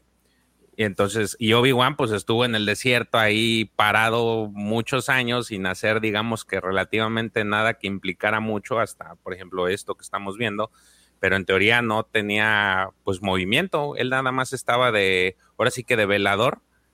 Entonces sí es, es muy distinto ver, eh, intentar o, querer pedirle a ver a un Obi-Wan al nivel, por ejemplo, de, de Darth Vader, así de devastador, porque pues estuvo parado, ¿no? Está, está en frío, está todo oxidado. Sí, claro. Entonces, totalmente congruente, o sea, lo que vemos en pantalla es totalmente congruente con el personaje que nos han presentado a través de que, que 40 años, no sé cuándo. ¿Hay algún libro, además del de Kenobi, que, que, que hable tan cercano de Obi-Wan? No sé, profe. Yo nada eh, más eh, sé que estaba, estaba, leyendo el, chat. ¿Me podés repetir la, pregunta? Ah, sí, no, no te preocupes. Hay, además de del libro Kenobi, e, este que, estamos platicando, que mostró George, ¿hay algún, algún otro libro que, vea de cerca a Obi-Wan? Eh, no, así como el libro de Obi-Wan así en Tatooine, eh, creo que no. Creo que no, en lo que es el canon actual todavía no. Eh, sí están, que no sé en dónde entra porque son del, son también de ahora, del 2020, los diarios de Obi-Wan Kenobi, que son los cómics, que sobre todo los tres primeros episodios son, creo que seis, son seis, creo que, no me acuerdo ahora si son cinco o seis episodios, pero sobre todo los tres primeros relatan eh, Obi-Wan en Tatooine, ¿no? Y, tienen, hay cosas que, que, se ven en los cómics estos que tienen su referencia o su reflejo en, en la serie. Pero como la discusión, por ejemplo, de de Obi-Wan con Owen, ¿no? Este, eh, Obi-Wan en la serie le, regala, el, le lleva el, juguetito del Skyhopper a, a, Luke y viene Owen y se lo tira. Bueno, en el cómic lo vemos a Luke que está piloteando el Skyhopper y lo choca y entonces le rompe una ala. Lo hace cagada.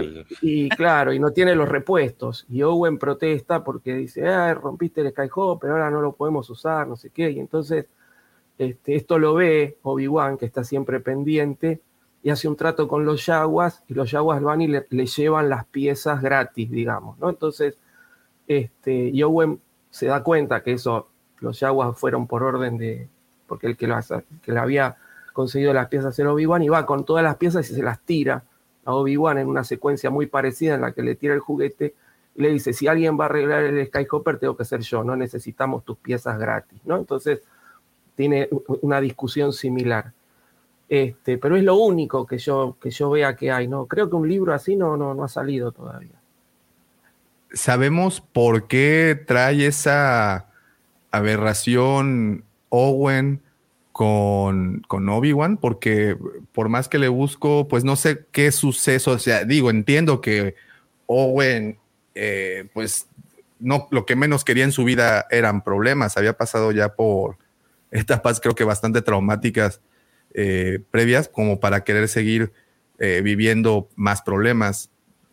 Sin embargo, pues es la opción número uno, le llevan al niño.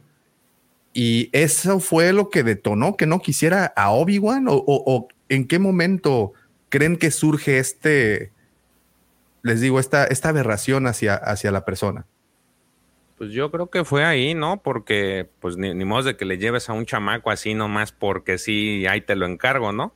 yo creo que, eh, digo, se le, yo, entre líneas se puede decir que cuando les llevó al, al, chamaco, pues les ha de haber contado la historia de qué pasó y de quién es el niño, ¿no? Así como para que se lo hubieran aceptado, este, tuvo que haber eh, una, una, conversación con, entre Owen y, y Beru y, y Obi-Wan para, para que al final se quedaran ellos con, con el niño. Entonces, no sé si en algún libro o en alguna algún cómic trate específicamente, o sea, textual digan, ah, mira, llegó y empezaron a platicar esto, no sé, pero se entendería que ahí fue cuando les contó todo y por eso ese e, es esa pues ese enojo o molestia cuando él intenta hacer acercarse al niño porque pues saben cómo terminó su papá eh, y a lo mejor no saben que de hecho en la misma serie, pues lo, lo, siguen nombrando como Anakin, ¿no? Este, creo que, creo que sí, este Owen le, le, este, le, no me acuerdo si le dijo Anakin o solamente su papá, pero creo que no saben que él es Vader, o sea, me imagino que no les, que tampoco les contó eso porque pues ni él sabía, pero sí saben que pues era, era un Jedi y que, y que pues terminó mal, ¿no? Entonces, pues no, no, no, no sé si en, el, en los libros, en otros libros, profe, hay algo. Eh, no, que yo sepa así el, el diálogo de, de Obi-Wan con, con, los Lars, ¿no? De hecho, en, en, la novela, en la novela que mostraste hace un ratito, eh, toda esa parte no está. Es decir, vemos cómo, cómo Obi-Wan llega con el bebé a Tatooine, que se lo va a llevar a los Lars, y después todo eso no lo cuentan. Entonces, no, de hecho, esa parte de la. Pues nada más hay porque pequeños guiños a la a, a lo que es Luke, porque toda Oye. la historia es de otro. De verdad que estoy bien, es otra cosa, justamente. Estoy bien menso, ¿eh? Yo preguntándole al profe, oye, profe, ¿y sabes de más libros que de Obi-Wan y, y, y, a ti, George? Y mira, aquí enfrente de mí lo que tengo. Se llama Rogue Planet. Y es justamente Obi-Wan y Anakin los protagonistas del libro. Claro, pero no es de, de cuando pero no es de ese, lo de lleva Luke. Claro. Ajá. No, no, no, eso Obi-Wan Padawan. No, no, no, estoy pre preguntando por literatura que no, ah, siga de Obi-Wan. No, hay montones. De hecho, es lo que, es lo que acabo de, hay de una encontrar. serie de, salió de el de libros infantiles que relatan, eh, que se llaman, creo que, ahora me sale maestro y aprendiz, pero, pero es algo parecido el título, que relatan este, todas como aventuras entre Qui-Gon y Obi-Wan cuando Obi-Wan es chiquito y cómo Obi-Wan se hace aprendiz de Qui-Gon. Es decir, no, libros de Obi-Wan hay un montón. Yo pensé que se refería justamente a, a la historia entre Obi-Wan y, y Owen. Eh, Y no, o sea, que no hay. es, es de, de, esa, de esa parte, creo yo, no hay un. eh, Es el libro, libro es el único. Sí, porque de, curiosamente, digo, ahorita que salió la serie, pues van a salir los cómics y salió el libro de Brotherhood, que por ahí también lo mencionó, creo que este Rey Sockfet. Este, ese, ese libro es nuevo. Y antes, pues tienes el de Maestro y Aprendiz, tienes ese cómic que les enseñé de, Mira, de, o- de este de Obi-Wan y Anakin, el Fíjate. que acaba de enseñar este Davo, o sea, yo creo que sí hay muchos, pues, pero Mira, de, esta están. parte no. de hecho, fíjate, Tenemos eh, la vida y leyenda de Obi-Wan, este Obi-Wan Kenobi, The Legend of Obi-Wan, Maestro y Aprendiz, bueno, obviamente en la novelización de La Venganza de los Sith, este nuevo que va a aparecer, Brotherhood, tenemos... Ya salió, ¿eh? ¿Ah, ya salió? Ya, ya está. Tenemos eh, desde los diarios de Obi-Wan. Este es el cómic. Ese, Este ese- es el cómic. ese es Este el es el que, tú- el que come- Son los comentaste. ¿verdad? Claro. Tenemos este Star Wars eh, Ese, Padawan. ese apenas va a salir. Tenemos Esos, que- esos son los que yo te decía. Ese que dice Aprendiz de Jedi son una serie de muchos libros cortitos para chicos que hablan todo de, de Qui-Gon entrenando a Obi-Wan y de cómo Obi-Wan se hace aprendiz de Qui-Gon y demás. Eso está ahí to- en todos esos. El resurgir de la fuerza, profe. eh, además, acaban de- de, de- en la serie de Obi-Wan, justamente, mencionan a un personaje, a este Corran Horn, ¿no? De ese libro. Se me escapó. En la serie, Ajá, cuando recuerdan el primero o el segundo episodio, cuando van a ver al Jedi falso, eh, que está hablando con una mamá y con un niño, que les consigue supuestamente un pase a- por un- una transportación y bla, bla, bla. sí. El niño se llama Corran Horn. Ah, mira. No, no, no, no es cierto, no. No, no Horn, pero sí se llama eh, Corran. O sea, como el... Puede ser, se me escapó. Se me, la verdad no, no, lo tendría A, que... a- a mí también lo empezaron a mencionar. eh, Sí, vi a un sí. par de youtubers decirlo y dije, ay, ay, ay, ay. Ay, ay, ay. Miren, bueno, continúo.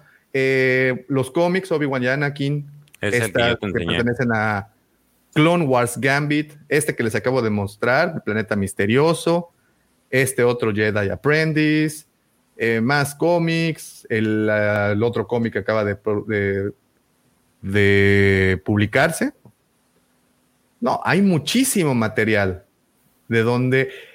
Y, Sí. y ustedes creen que esta, yo sé que ahorita me van a posiblemente escupir en la cara, pero creen que el- la mesa creativa o este story group de, de Lucasfilm lea todo esto o tenga conocimiento de todo esto, debe tenerlo, ¿no? Pues debería, para eso les A eso se dedica, ¿no? A ver, si a mí me pagasen por leer todo eso, y yo lo leo. Claro.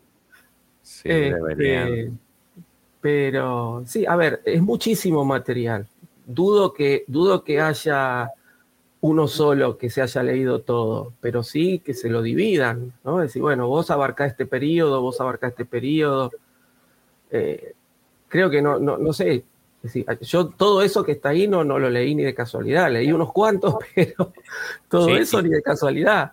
Inclusive, inclusive, como dice el profe, no solamente que haya alguien que los haya leído, sino que tenga la capacidad para recordar Así. el, eh, todo lo que, toda la información de esos libros, porque si bien es cierto, si te acuerdas, de, ah, en este libro más o menos trata de eso, pero así que te cu- de, de con punto, este, punto y coma y guiones y Es todo. que ve cuántos son, George. Sí, eso es muchísimo. esto. Es muchísima la información. Entonces, yo que creo que creo que lo que se hace es de que, bueno, tenemos la personalidad y a partir de esta personalidad ya súper diseñada a través de los años, de aquí parten las de aquí parten las decisiones que toma el personaje y cómo reaccionaría.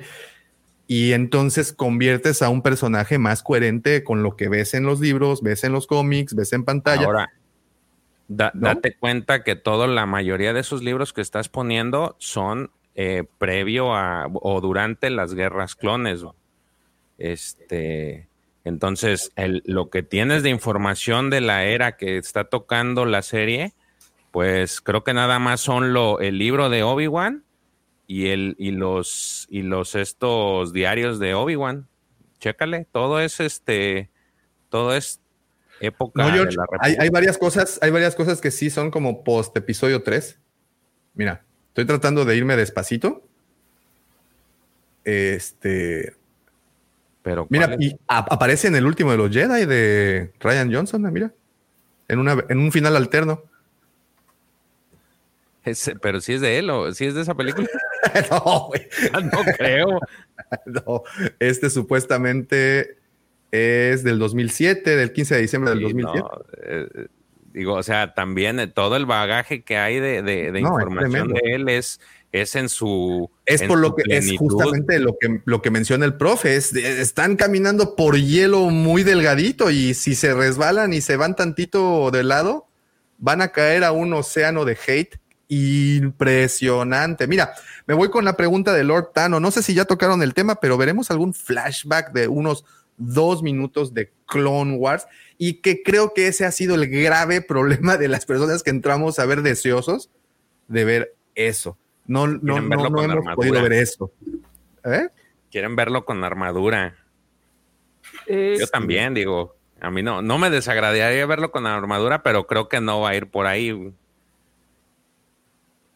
El tema es para qué, para qué me van a dar un flashback de las Clone Wars.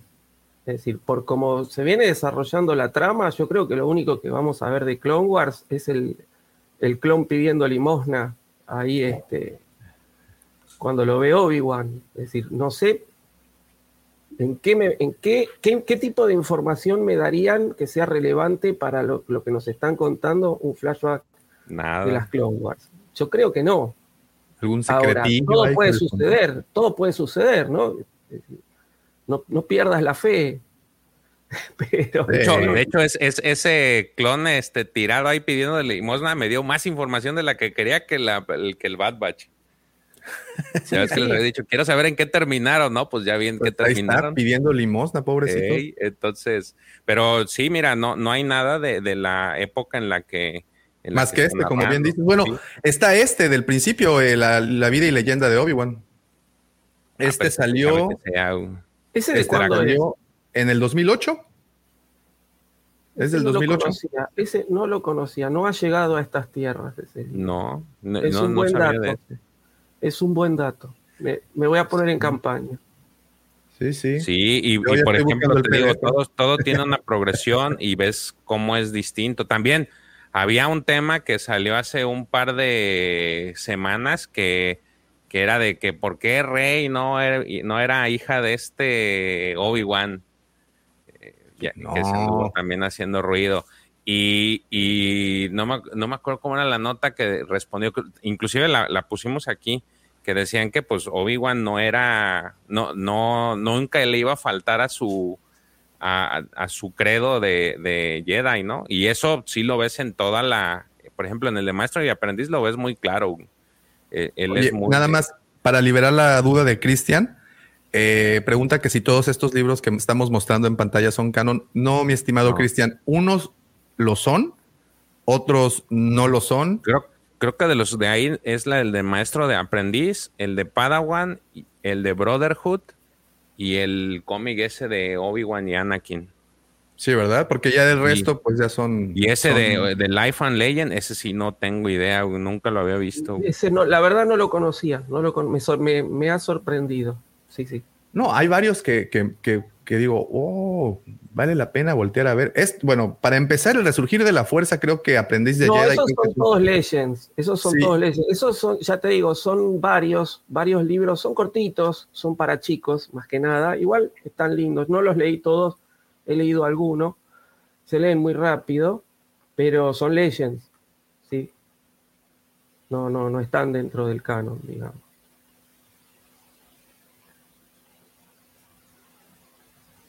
Sí, no, eh, me- hay, luego, por ejemplo, ahí también ese, ese, este comentario, este Cristian dice, este, recordemos que Disney quiere quitar el canon anterior.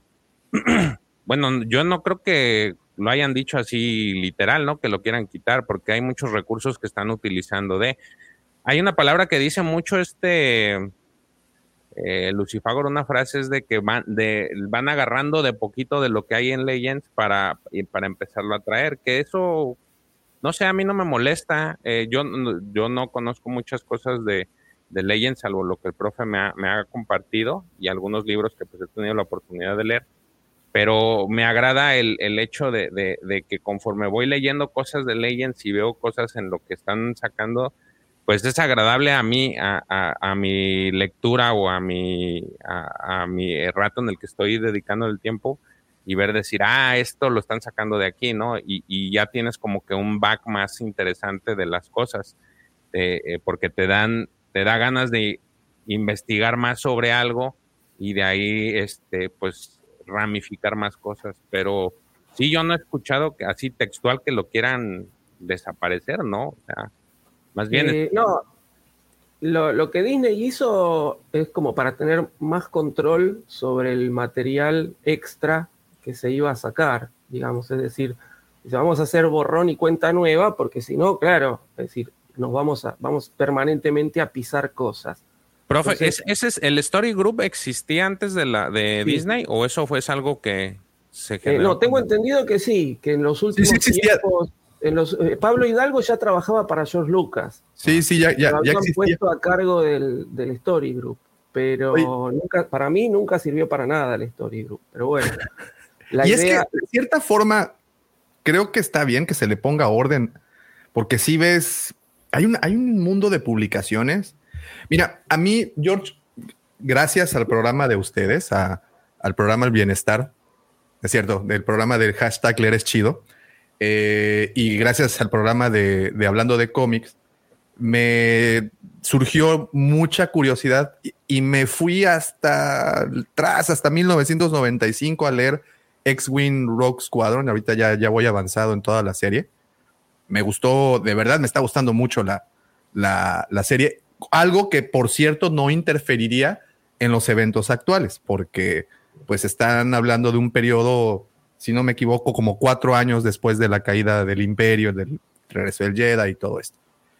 Y si tienen oportunidad, háganlo también. Échense un clavadote en, en- estos cómics que creo que les, como bien dijiste, George, eh, si toman ciertos elementos, hay muchas cosas que actualmente les, ha- se les haría más coherente que, que- que de lo que mu- muestran, ¿no? De lo que, de lo que son. Muy recomendable todo, echarse clavados en esos cómics an- a- antiguitos, ¿eh? Son, son muy interesantes.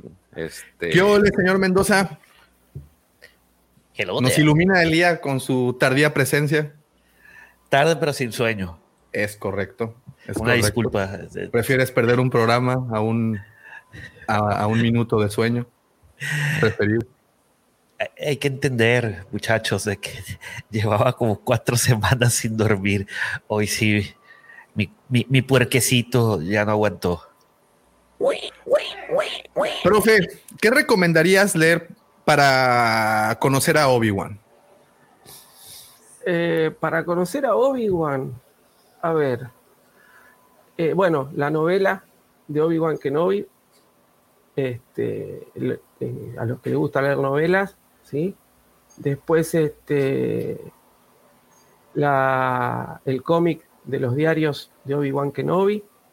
Y después, si, tienen este, paciencia, los libros de Aprendiz de Jedi, con, que ya les digo, son cortitos, yo no los he leído todos, pero relatan cómo Obi-Wan es, este, es tomado como aprendiz de Qui-Gon y demás, están muy entretenidos.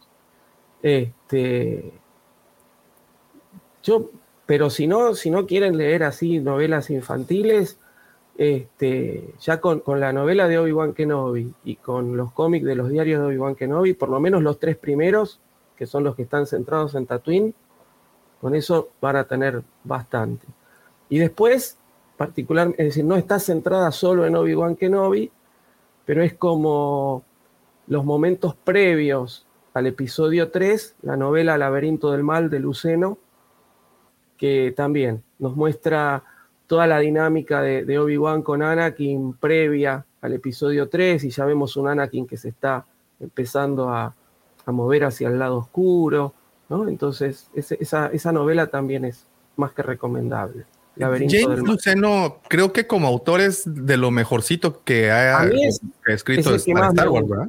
Sí, a mí Porque es el igual- que más me gusta. Plagueis es una brutalidad, igual. Yo creo que, que Luceno es, de todos los autores que hay, es el que, el que más conoce de Star Wars, porque viene de lo que es Legends y ha escrito cosas canon. La novela Tarkin, que está dentro del canon, es, este, es excelente, ¿no? Entonces, este, uno puede leer tranquilamente Laberinto del Mal, episodio 3, que no es de Luceno, es de Matthew Stover, pero uno lee Laberinto del Mal, episodio 3, Vader, el Señor Oscuro, que sí es de Luceno, y después lee Tarkin y tiene cuatro libros que cuentan una historia maravillosa. Un periodo precioso y, y- y bien contado, bien Pero- contado. Perdón que los interrumpa. continuar. Muchas gracias, señor Mendoza, por, por, por señalar esto. El señor Tocayo David T nos manda un super chat y con esto, que no me vea, ahí va. George, hazle el favor de Espera, espera, ahí va, ahí va, ahí va, ahí va, va, venga. La A ver. guacama galáctica. Clink. Clink. No funciona. Y se le cebó. Espérate, espérate, pues tranquilo, padre. Se le santo. mojó la mecha. Está, A ver. está frío, está frío. Otra, Ahí va, otra. a ver. Clink. Ya, ya, ya no te truena el cohete, Pepe. No, ya. No, es que dejen escuchar. cuatro las semanas sin dormir se entiende. Digo, cuatro semanas sin dormir se entiende. Ya no blandes el sable como hace 10 años. Es que acaba de Uh. formatear el equipo. ¿Qué hubo? ¿Qué hubo?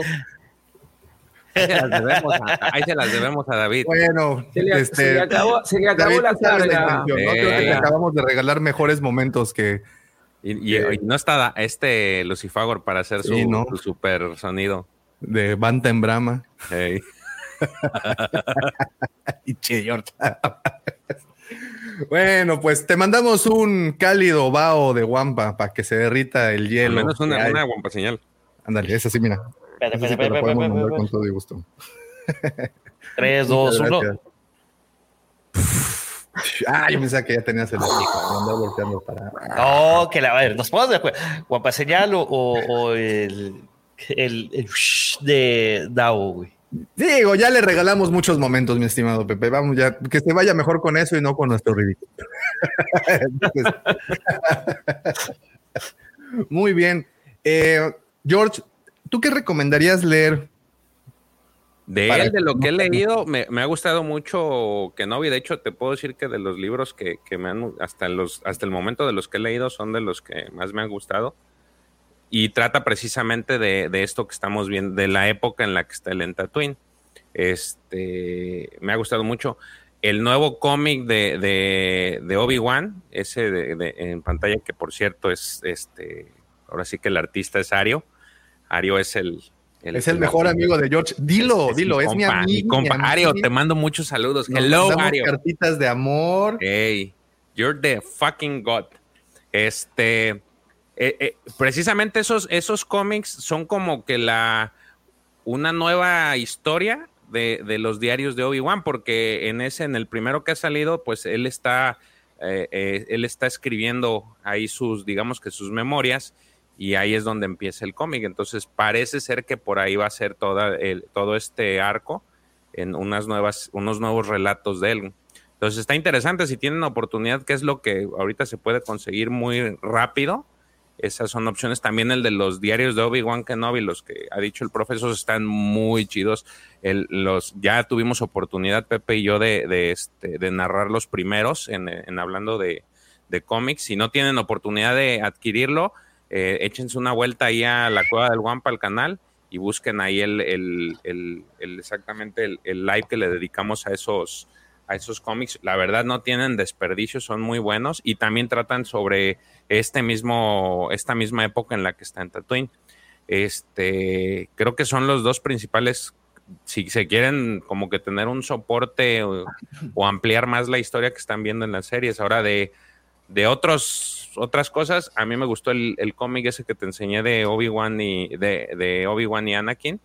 Está muy interesante la historia. Este, y sí, se las recomiendo. Muy bien. Señor Mendoza, si quieres saber un poco más de Obi-Wan, ¿a dónde recurres? Definitivamente coincido con el profesor y con mi hermanazo George. Eh, los diarios de Obi-Wan, que bien también lo mencionó mi, estimado George, ya lo ya platicamos de ellos en, en hablando de cómics. Yo creo que esa es una muy buena forma de, de saber un poco más de, de Obi-Wan, ¿no? Y todo su eh, exilio, autoexilio en, eh, en Tatooine. Sí, sí. No he tenido la oportunidad de leer la novela de, de Luceno, pero pues, de cómics, de los diarios de Obi-Wan. Muy buena. Ok. Sí, yo me voy con el libro de Kenobi, me, me, me, me gustó. Este, y me voy con esta, con, fíjate que me, me está gustando este, bueno, al menos el, el número que, que, ya liberaron, bueno, que ya publicaron de esta nueva de Obi-Wan. Está bueno, ¿eh?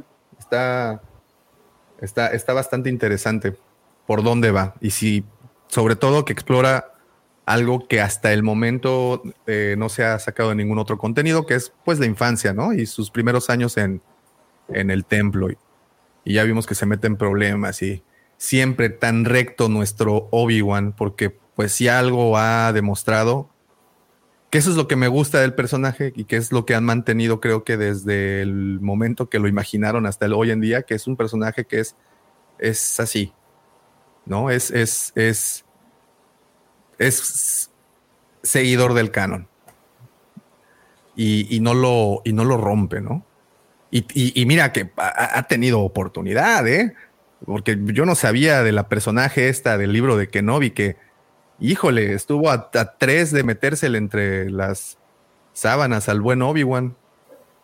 Pues la, última tentación de, de Obi. te lo prometo que sí. Te lo prometo que sí, hasta que mamá e hija jaló parejo el cuate. Nada más para que se den cuenta del. En serio, se están perdiendo de una lectura bastante interesante. Oigan, cuando llegó a Tatooine. Parece sacada de unas. de, algún cortometraje de No por, güey. Parece de Sex Mex. Me voy con eso, de No por, No, no, pero no es cierto, no llega hasta ese punto, ¿no? Pero. Eh, pero bueno, pues pero sí, hay muchas insinuaciones ahí, muchos pero bastante. Digo, no de él, sino de la de, de, la mamá. de, la, mamá. De la mamá, de la mamá, de la mamá. De la mamá, de la mamá. Este, pero eh, esto, y luego pues tenemos a Satín, ¿no? Y previa a Satín tuvimos a esta, que bueno, va a regresar, el personaje, ay, se me fue el nombre. la eh, chica, también se me, se me olvidó. ¿La Jedi? Una rubia. Sí, y se me olvidó. Sí, tuvo ahí varios, varios amoríos el, el, Obi-Wan, pero siempre fue. Y de, y de hecho, por eso les decía hace un par de minutos el, tema este de, por qué no se descartó que Rey fuera, fuera hija de, Obi-Wan, precisamente por eso, porque toda la historia que te ha narrado en todos los, toda la progresión, él siempre se ha, ha estado muy metido con la con todo este reglamento de alguna forma de la orden que impedía que eso, pues le ibas a dar en la torre a eso, a esa, a esa imagen que daba de rectitud, porque todo, siempre, nunca, creo que, no sé ustedes, pero al menos yo sí lo he visto durante toda su, su historia, siempre ha sido muy recto el vato. Sí, es lo que decía, por eso su comportamiento siempre ha sido así.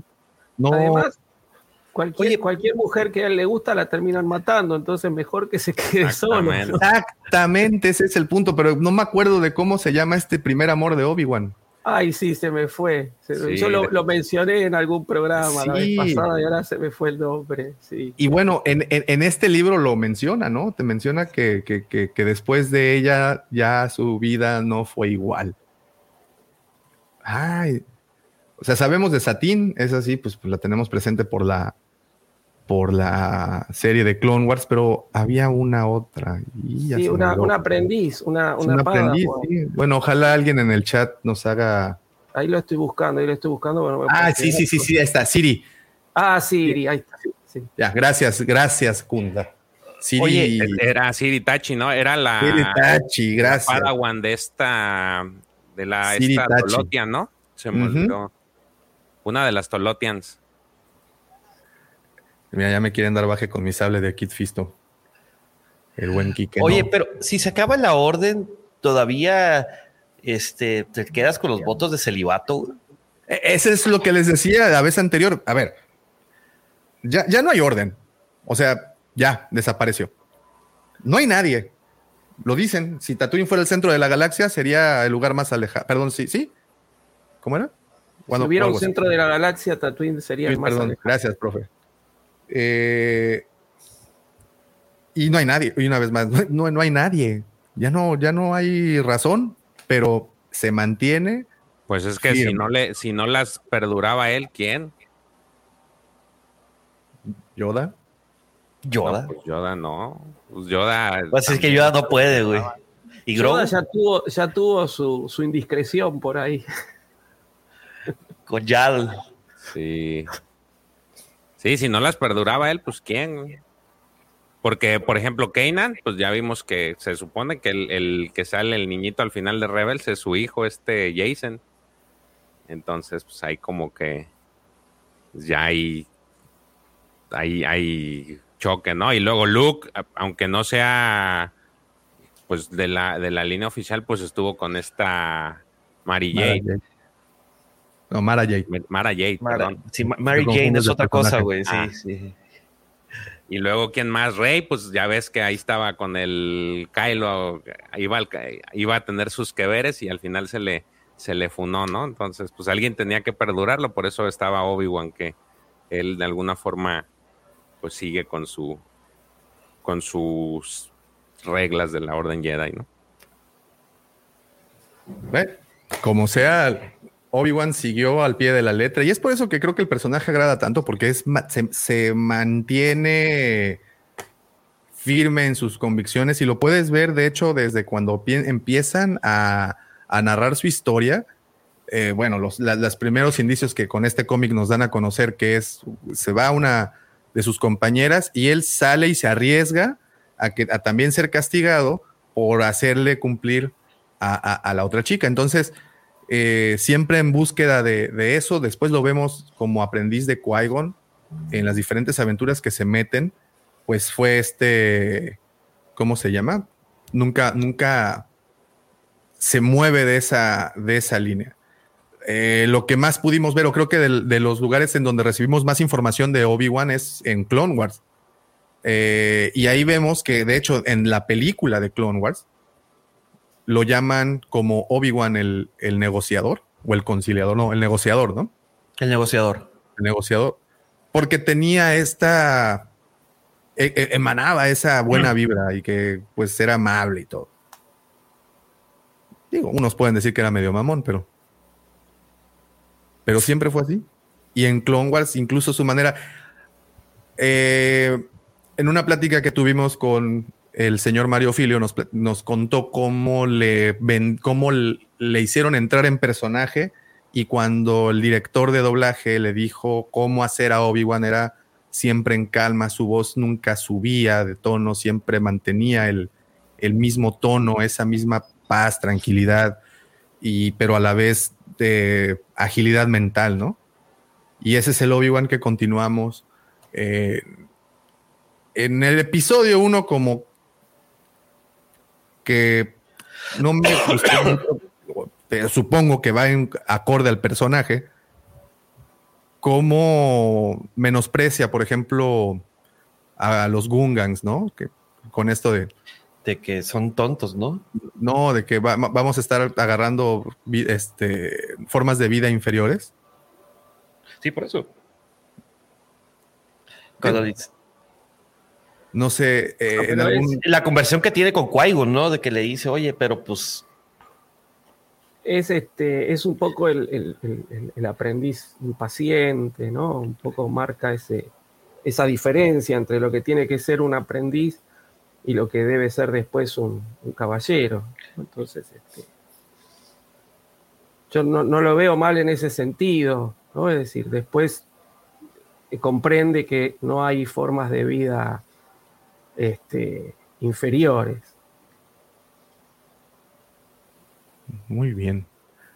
Y fíjense, y, y algo bastante interesante.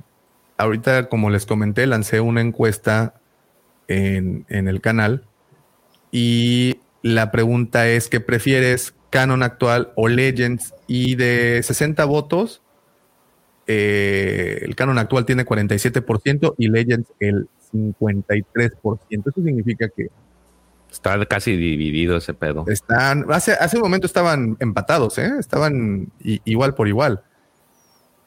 Quiero cerrar el programa con esta pregunta para aquí, para mi querido panel y obviamente para todos en el chat. Me gustaría muchísimo que me dieran su eh, punto de vista. Para tener una sana comunión entre lo antiguo y lo nuevo, entre el Viejo Testamento y lo nuevo. Eh, ¿Qué traerían del nuevo canon que contradice al canon actual? Perdón, ¿qué traerían de Legends al canon actual? Cosas que se contradigan. Por ejemplo, y levanto la mano primero, me gusta más, obviamente, la parte de heredero del imperio y todo eso, que Aftermath y que todo lo que nos contaron. Pero ese es mi. A mí, ¿qué me gustaría que dijeran De Legends, actualmente algo que se contradiga. La vieja república. Pero eso no se contradice. Eh, pues es que no existe en el canon, güey. Pero, eh, él, pero él le está siendo muy específico de algo que ya exista y que entre en trajeras de Legends al actualmente al canon actual que se contradiga. ¿Sí me entiendes? Por ejemplo, este ejemplo de. Por ejemplo, Imperio Oscuro. exacto, ese es el punto. Imperio Oscuro no, pasa. O por ejemplo, Shadows of the Empire, las sombras del Imperio, pues tampoco, ¿no? De incluso ya tienen una línea de cómics que pasó sobre, sobre eso. Mira, por ejemplo, dice aquí los hijos de Han y Leia. Sí, la guerra de los cazarrecompensas también. Había una una guerra de los cazarrecompensas previa a lo que nos mostraron. Este, pues todo el amorillo de, como dice Luis López, el, amorillo de Luke con, con Mara Jade y toda la descendencia. Es que se conciben heredero del imperio, ¿no? O, hay otra historia antes de.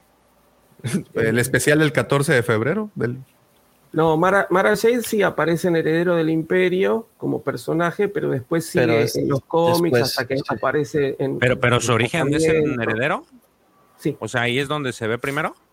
Ahí es donde aparece primero. Ah, ah, bueno, ahí está, por ejemplo, Heredero del Imperio se estaría. Creo que en general, ¿no? Heredero del Imperio sería algo que. Imperio este, Oscuro. Imperio Oscuro. Mira, dice. a, mí, me gustó mucho el Imperio Oscuro. La antigua república, pero no se contradice. la antigua república no, no choca. O sea, es historias que choquen completamente. Por ejemplo, este, es ese del laberinto del mal. Sí, sí, digo, creo que ustedes, Davo y, profe, lo, lo, lo, hablan mucho, pero sí es, sí choca con algo esa.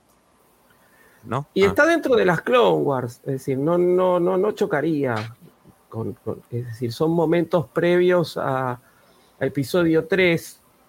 Eh, tendría que rever por ahí la última temporada de las Clone Wars. Pero no. Pero me parece que no, que no, que no, que no se pisa. E, esta saga de 19 libros, ¿cómo se llama? Este. La de. ¿X-Wing? No, no. Eh, toda la de la guerra de los Yusan Bong. Ajá. Eh, Donde se muere Chewbacca.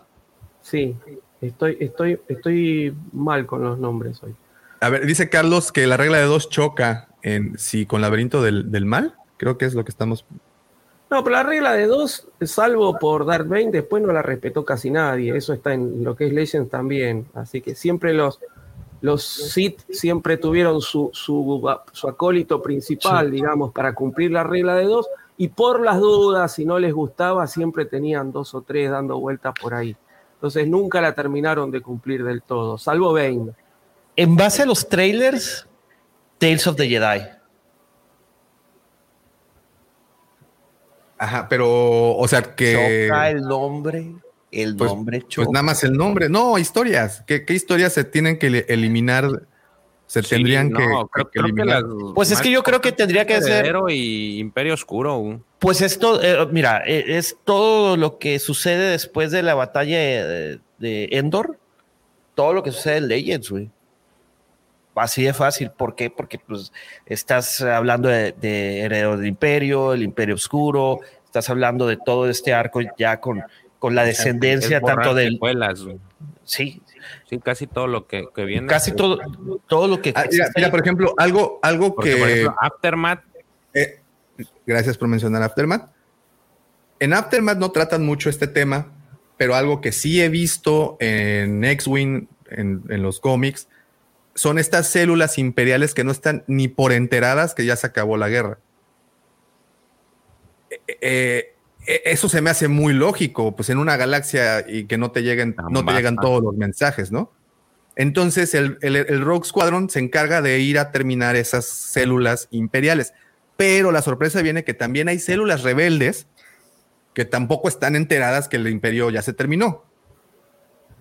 Y por ejemplo, eso en Aftermath, que es como la parte más sólida de lo que sucede después de Endor, lo que, de lo que tenemos actualmente, de lo que sucede después de Endor. Ni en Aftermath, ni en el Mandalorian, eh, ni en el libro de Boba Fett, nos narran mucho cómo es que el resto de la galaxia tomó esa situación. Y me gusta mucho, porque es lógico, porque es algo que pasaría, ¿no? Ahora, ahí sí se, se, empalmarían, por ejemplo, con las historias de Heredero o de Imperio Oscuro, ¿no? O sea, ahí sí habría ese choque. Eh, ¿Las de Aftermath? Aftermath. Sí, ¿no? Sí, claro. Sí, sí, sí, sí pues son dos, dos cosas Y- muy diferentes. Entonces sí, es lo, lo que dice Pepe, o sea, tendría que ser todo lo posterior, porque de Clone Wars, pues no sé qué tanto, porque eh, creo que muchas historias sí narran cosas muy distintas de la guerra. Clone Wars, por ejemplo, de Tartakovsky, también eh, difiere un poco de la serie Clone Wars. Bueno, es que, por ejemplo, eh, hay una serie de Clone Wars multimedia, un proyecto muy interesante que se lo pasaron por allá ¿El donde del sale. Triunfo? y, y era, era muy bueno, estaba muy interesante. Por ejemplo, Dark Plagueis, Dark Plagueis no interfiere, ¿no? Dark Plagueis todavía está en zona segura. Mira, este Crimson Empire, que es lo que viene después, ¿no? Del de, el Imperio Carmesí, esto es después de, de Endor. No sí, es que prácti- creo que 10 años, prácticamente lo, lo posterior a, a la batalla de Endor, lo que comentaba hace rato. güey. O sea, es que después de la batalla de Endor, si te vas a Legends, tienes eh, eh, Herederos del Imperio, que también ya lo- le hicimos su review tanto a Heredero como a Imperio Oscuro. Es todo eso. güey. ¿Por qué? Porque Pero- ahí sucede. eh, ok. Si nos vamos a Legends, está Heredero. Si te vas a- al Canon, sucede Aftermath. Entonces ya hay una divergencia. Por ejemplo, la batalla de Baku no existe en Legends. No, profe, No. eh, he escuchado esto del cortejo de la princesa, ya van varias personas. ¿Lo recomiendas?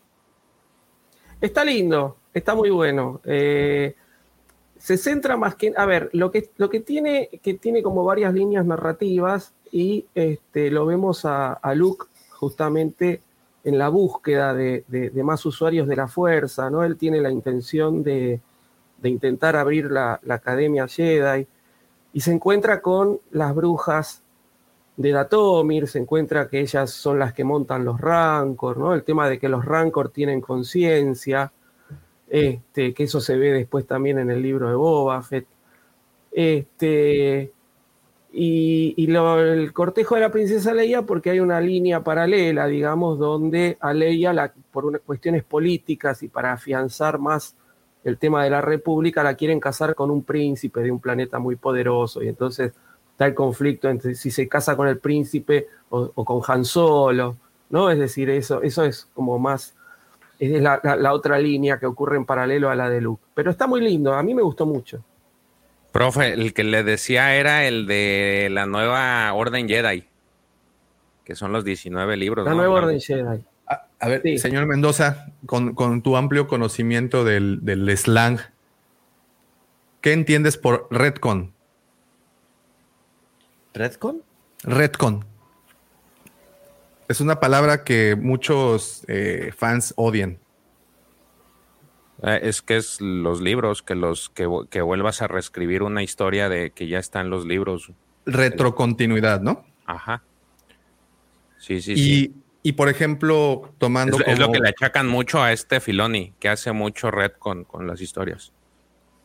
como, como por ejemplo Tron. Ah, Sí, puede ser. Sí, claro.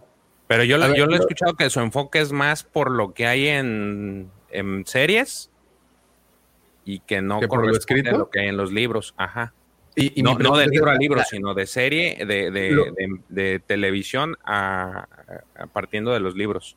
Los libros actuales de Tron, los de Ascendencia, ¿cómo se llaman? Es, no, me- no, los, no los conozco todos. La, Pero bueno, El, el Caos Asciende, Ajá. Chaos Rising, eh, Bueno, la trilogía de la ascendencia, güey. la trilogía estos libros eh, van en comunión con los anteriores. Es que, Ah, ojo, ahí eh, en ese te marca, eh, te platica de los orígenes de Tron.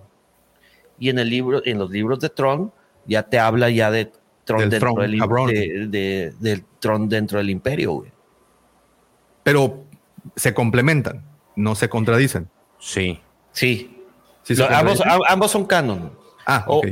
Sí, ambos son Ya. canon. Bueno, bueno, no, porque Heredero. eh, Ah, No, no, es, Heredero es es que hay, dos, hay, dos, trilogía. hay dos trilogías, hay, dos, hay tres trilogías de, de Tron. Sí, la primera es la de este. esta es de la primera, ¿no? Ajá, esa es de la primera Sí. trilogía. Eh, Esta es a la que yo me refiero. ¿Se contradice con lo que tenemos actualmente? Porque es igual de Timothy, ¿no? Yo no. esa, esa, la verdad, no la he leído. Yo he leído la, la- la primera, pero según yo, digo, de acuerdo al cómic, en el cómic ya ves a un Tron más maduro. Lo que pasa es de que en la, en la última trilogía de Tron, bueno, la, que salió posterior a esa que tú dices, que es la de la de Tron, la de traición y la de este Al- Alianza y traición, que son los tres libros. Ese ya trata, el primero es el origen de, de cómo llega Tron a, ser el gran almirante. La segunda es cómo se alía con este Vader y tienes ahí unos flash- flashazos en los que ya en, en la época de las guerras clones, eh, Anakin conoció a, a Tron cuando estaba él, cuando formaba parte de la ascendencia Chis. Y en la tercera te narran cómo este Tron eh, pues saca este a- ahí está con el proyecto de la ves a este ves este güey de Rogue One. ¿cómo se llama? El Krennic, eh, que está con el tema de la estrella, del proyecto estrella. Y como que ahí hay una disputa porque este güey quiere que el presupuesto de la, del imperio sea para Sí, su proyecto Para de proyecto. su- sus TIE Fighters, sus TIE Advanced, y este güey de Krennic quiere para la estrella. Entonces, por ahí se presenta una situación en la que le piden que intervenga a eh, eh, Tron para este para saber por qué se están eh, pues no está avanzando el, el tema de la estrella güey. entonces toda esa historia eh, es, es más o menos en, en- en general lo que lo que te narra esa trilogía la de heredero del imperio se supone que es ya cuando él se queda solo o sea ya no es, La, existe el la imperio trilogía y de Heredero del Imperio, la, la de Legends, la que se escribió, Ajá.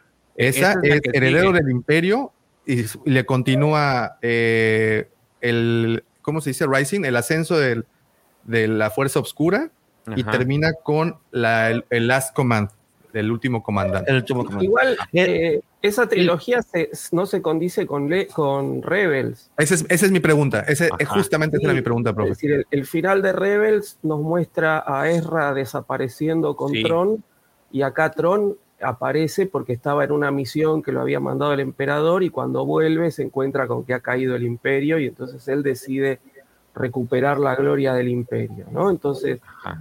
ahí es donde este, se contradice Ahí ya se contradice, porque el final de Tron de Rebels no es lo mismo del, con el comienzo de Heredero del Imperio. Y además en Heredero del Imperio tenemos todo el tema de los hijos de, de Han y Leia y, y, y Mara Jade y todo eso que obviamente no, no está en el, No hay, no hay lugar para. De- y No de todos modos, eh, el personaje de Tron sí cambia tantito. En, en Heredero, eh, Tron es muchísimo más eh, malo, por así decirlo.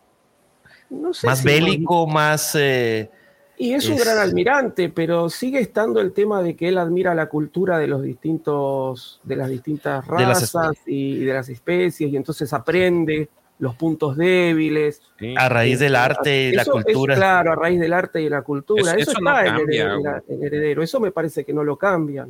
No, pero la No, forma de- de- de- la frialdad con la que ejecuta las órdenes en heredero es, to- es todavía más marcada y es más sádico, por así decirlo. No le importa matar buenos o malos.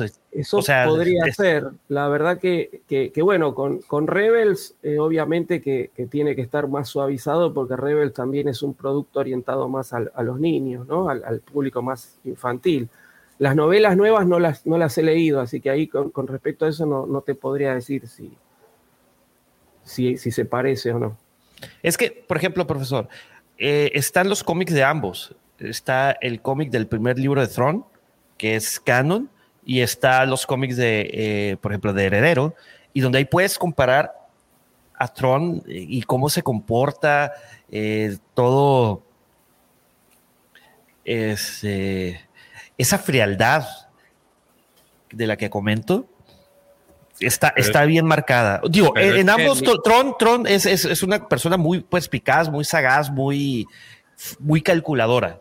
Eso no hay que sacarlo de la ecuación pero la forma en que ejecuta todas sus acciones sí cambia, sí tiene otros matices, como bien, a lo mejor es lo que comentas, profe, que en, eh, eh, el nuevo Tron está enfocado para todas las audiencias y el, el Tron de antes era, vamos a decirlo, para adultos. Sí, era un culebras. Digamos que, que, cuando empiezan a salir esas novelas, todo lo que habíamos visto Star Wars eh, de chicos, ya andábamos por los 20 y pasados, ¿no? Entonces, este, era para un público un poco más, más grande, sí. Muy bien. Y bueno, una vez que cumplimos justamente en este instante las tres horas de programa, les quiero hacer una pregunta. Eh, a ver si, si, podemos encontrar una respuesta eh, concreta y sobre todo corta, para que no terminemos en tres horas y media. Eh, ¿Por qué creen? Porque ahorita estoy viendo de reojo la encuesta y se decanta por el lado de Legends. ¿Qué dice la encuesta que tenemos en este momento en el chat? ¿Qué prefieres, canon actual o Legends? Y pues con el 44% se queda canon actual y con el 56% se queda Legends y con esto voy a finalizarla. Eh, y ustedes les pregunto, eh, George, profe, Pepe, ¿por qué creen que pase esto? ¿Por qué la, eh, mayoría sigue prefiriendo estas viejas historias más que las nuevas? ¿Puedo? George. No, Pepe, sí, vas, vas, vas. Vas, Pepe. Ok. Yo creo que es por las secuelas, mi querido Davo. Este, que la verdad en Legends, la, todo lo que sucede después de la batalla de Endor está, está, está mejor llevado. O sea, e, es el, yo creo que es el parteaguas de que la gente, muchos, quisieran borrar las secuelas y, y dices, güey, pues mejor tráete Heredero, tráete el Imperio Oscuro y queremos ver a, a un, un, look no tan... Eh, que terminara así como terminó en episodio 8. Este, queremos ver eh, a, a toda esa descendencia de tanto de Luke, este, de los solo, etc, etc, etc. Yo creo que a la gente le gusta más las historias de Legends, que es precisamente lo que la pregunta que hacías hace rato de, de qué se contradice. Pues ahí está. Eso. George. Eh, ¿Por qué se decantaron en la encuesta por eso? ¿O por qué. ¿O por qué crees que sí sea el, el, el, sentimiento en general? ¿Por qué prefiere la gente, los fans Legends que.? Pues pueden ser muchas cosas. Yo te podría decir ahorita que una es la edad. que muchos de los que votaron, pues ya les tocó, les tocó esa parte.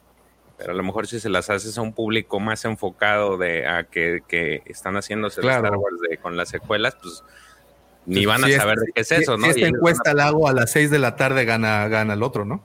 Pudiera ser. Si la hago a las 6 de la mañana, pues ganamos los viejitos.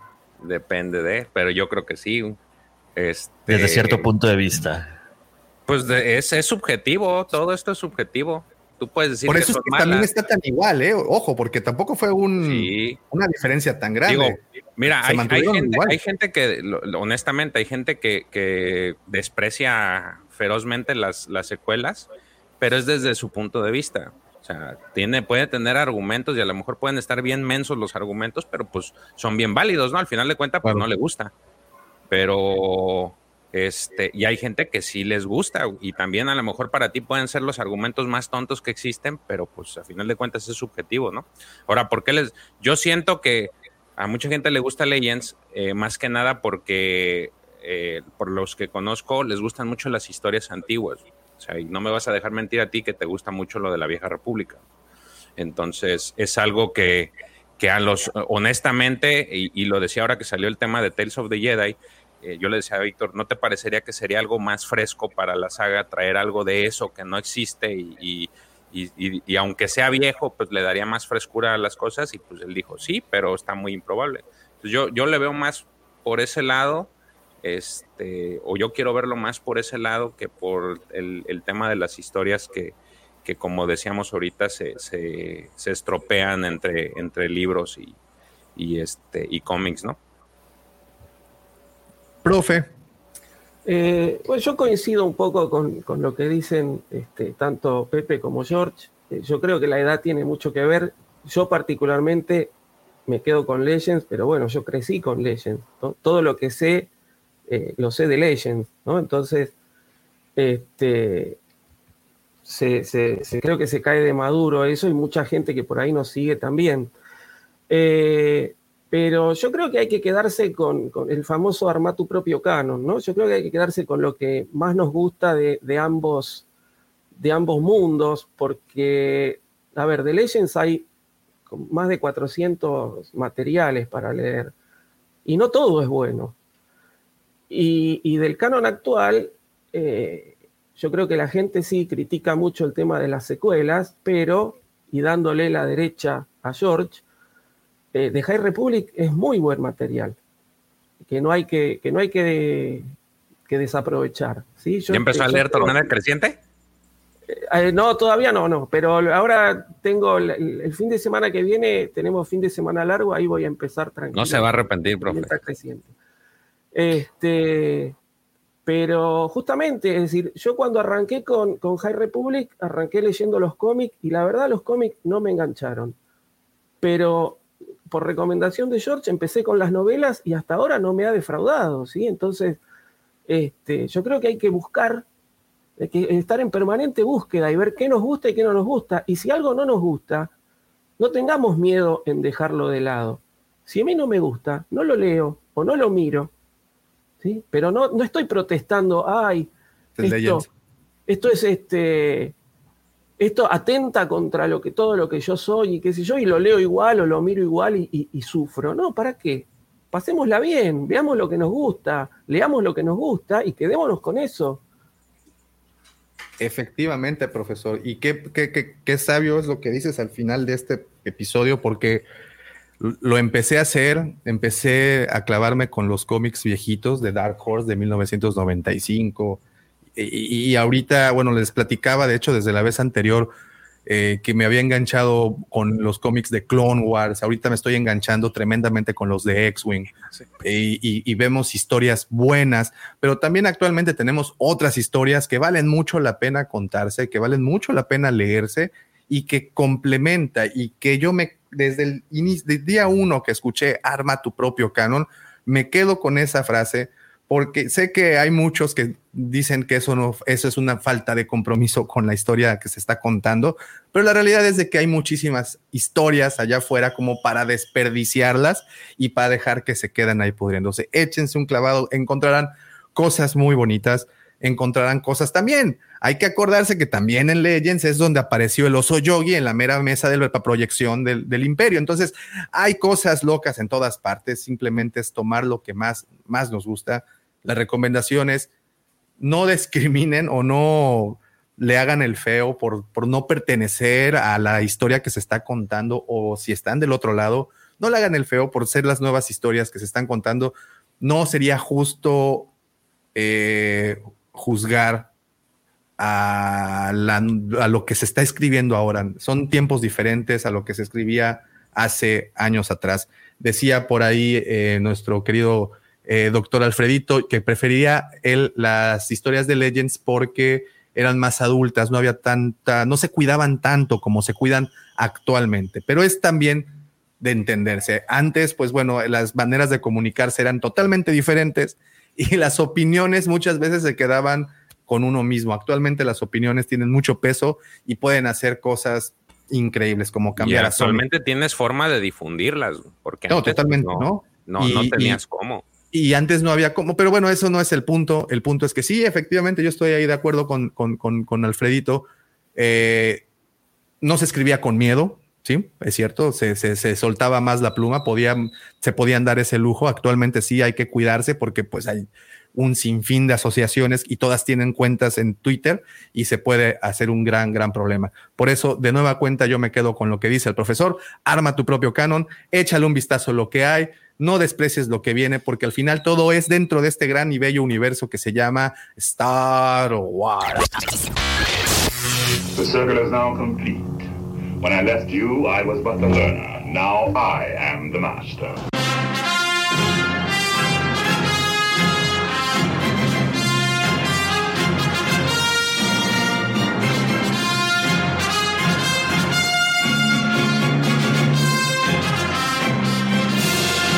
Con esto les quiero dar las gracias a todas las personas que nos acompañaron desde un inicio. Muchísimas gracias por sus comentarios en el chat. Siempre se los digo, enriquecen tremendamente el contenido de los episodios. Muchísimas gracias a todos. Muchas gracias también a los socios que pasaron a saludar. Eh, ya les debemos su reunión mensual, la cual tendrá lugar el próximo viernes. Así es que si eres socio de la Cueva del Guampa, tendremos una reunión el día viernes. Además, estamos por confirmarles horario, pero bueno, vamos a, a tener oportunidad platicar uno a uno y vamos a poder extendernos un poquito más este, estas, estas ideas. Pero bueno, muchísimas gracias a todos los que estuvieron en el chat. No olviden seguirnos a través de nuestras diferentes redes sociales. Como saben, nos encuentran como la cueva del Guampa. Guampa es con G de Guerra de las Galaxias. Pepe, muchísimas gracias. George, como siempre, un placer escucharte, profe. Vaya, hoy soltaste poesía y soltaste sabiduría. Muchísimas, muchísimas gracias. Pero no nos podemos despedir de este. Ah, Javi, antes de que también se me olvidaba, Javi también anda por ahí. Johan, nos vemos despuesito. No nos podemos despedir sin antes recordarles que la fuerza los acompañe siempre. Muchísimas gracias.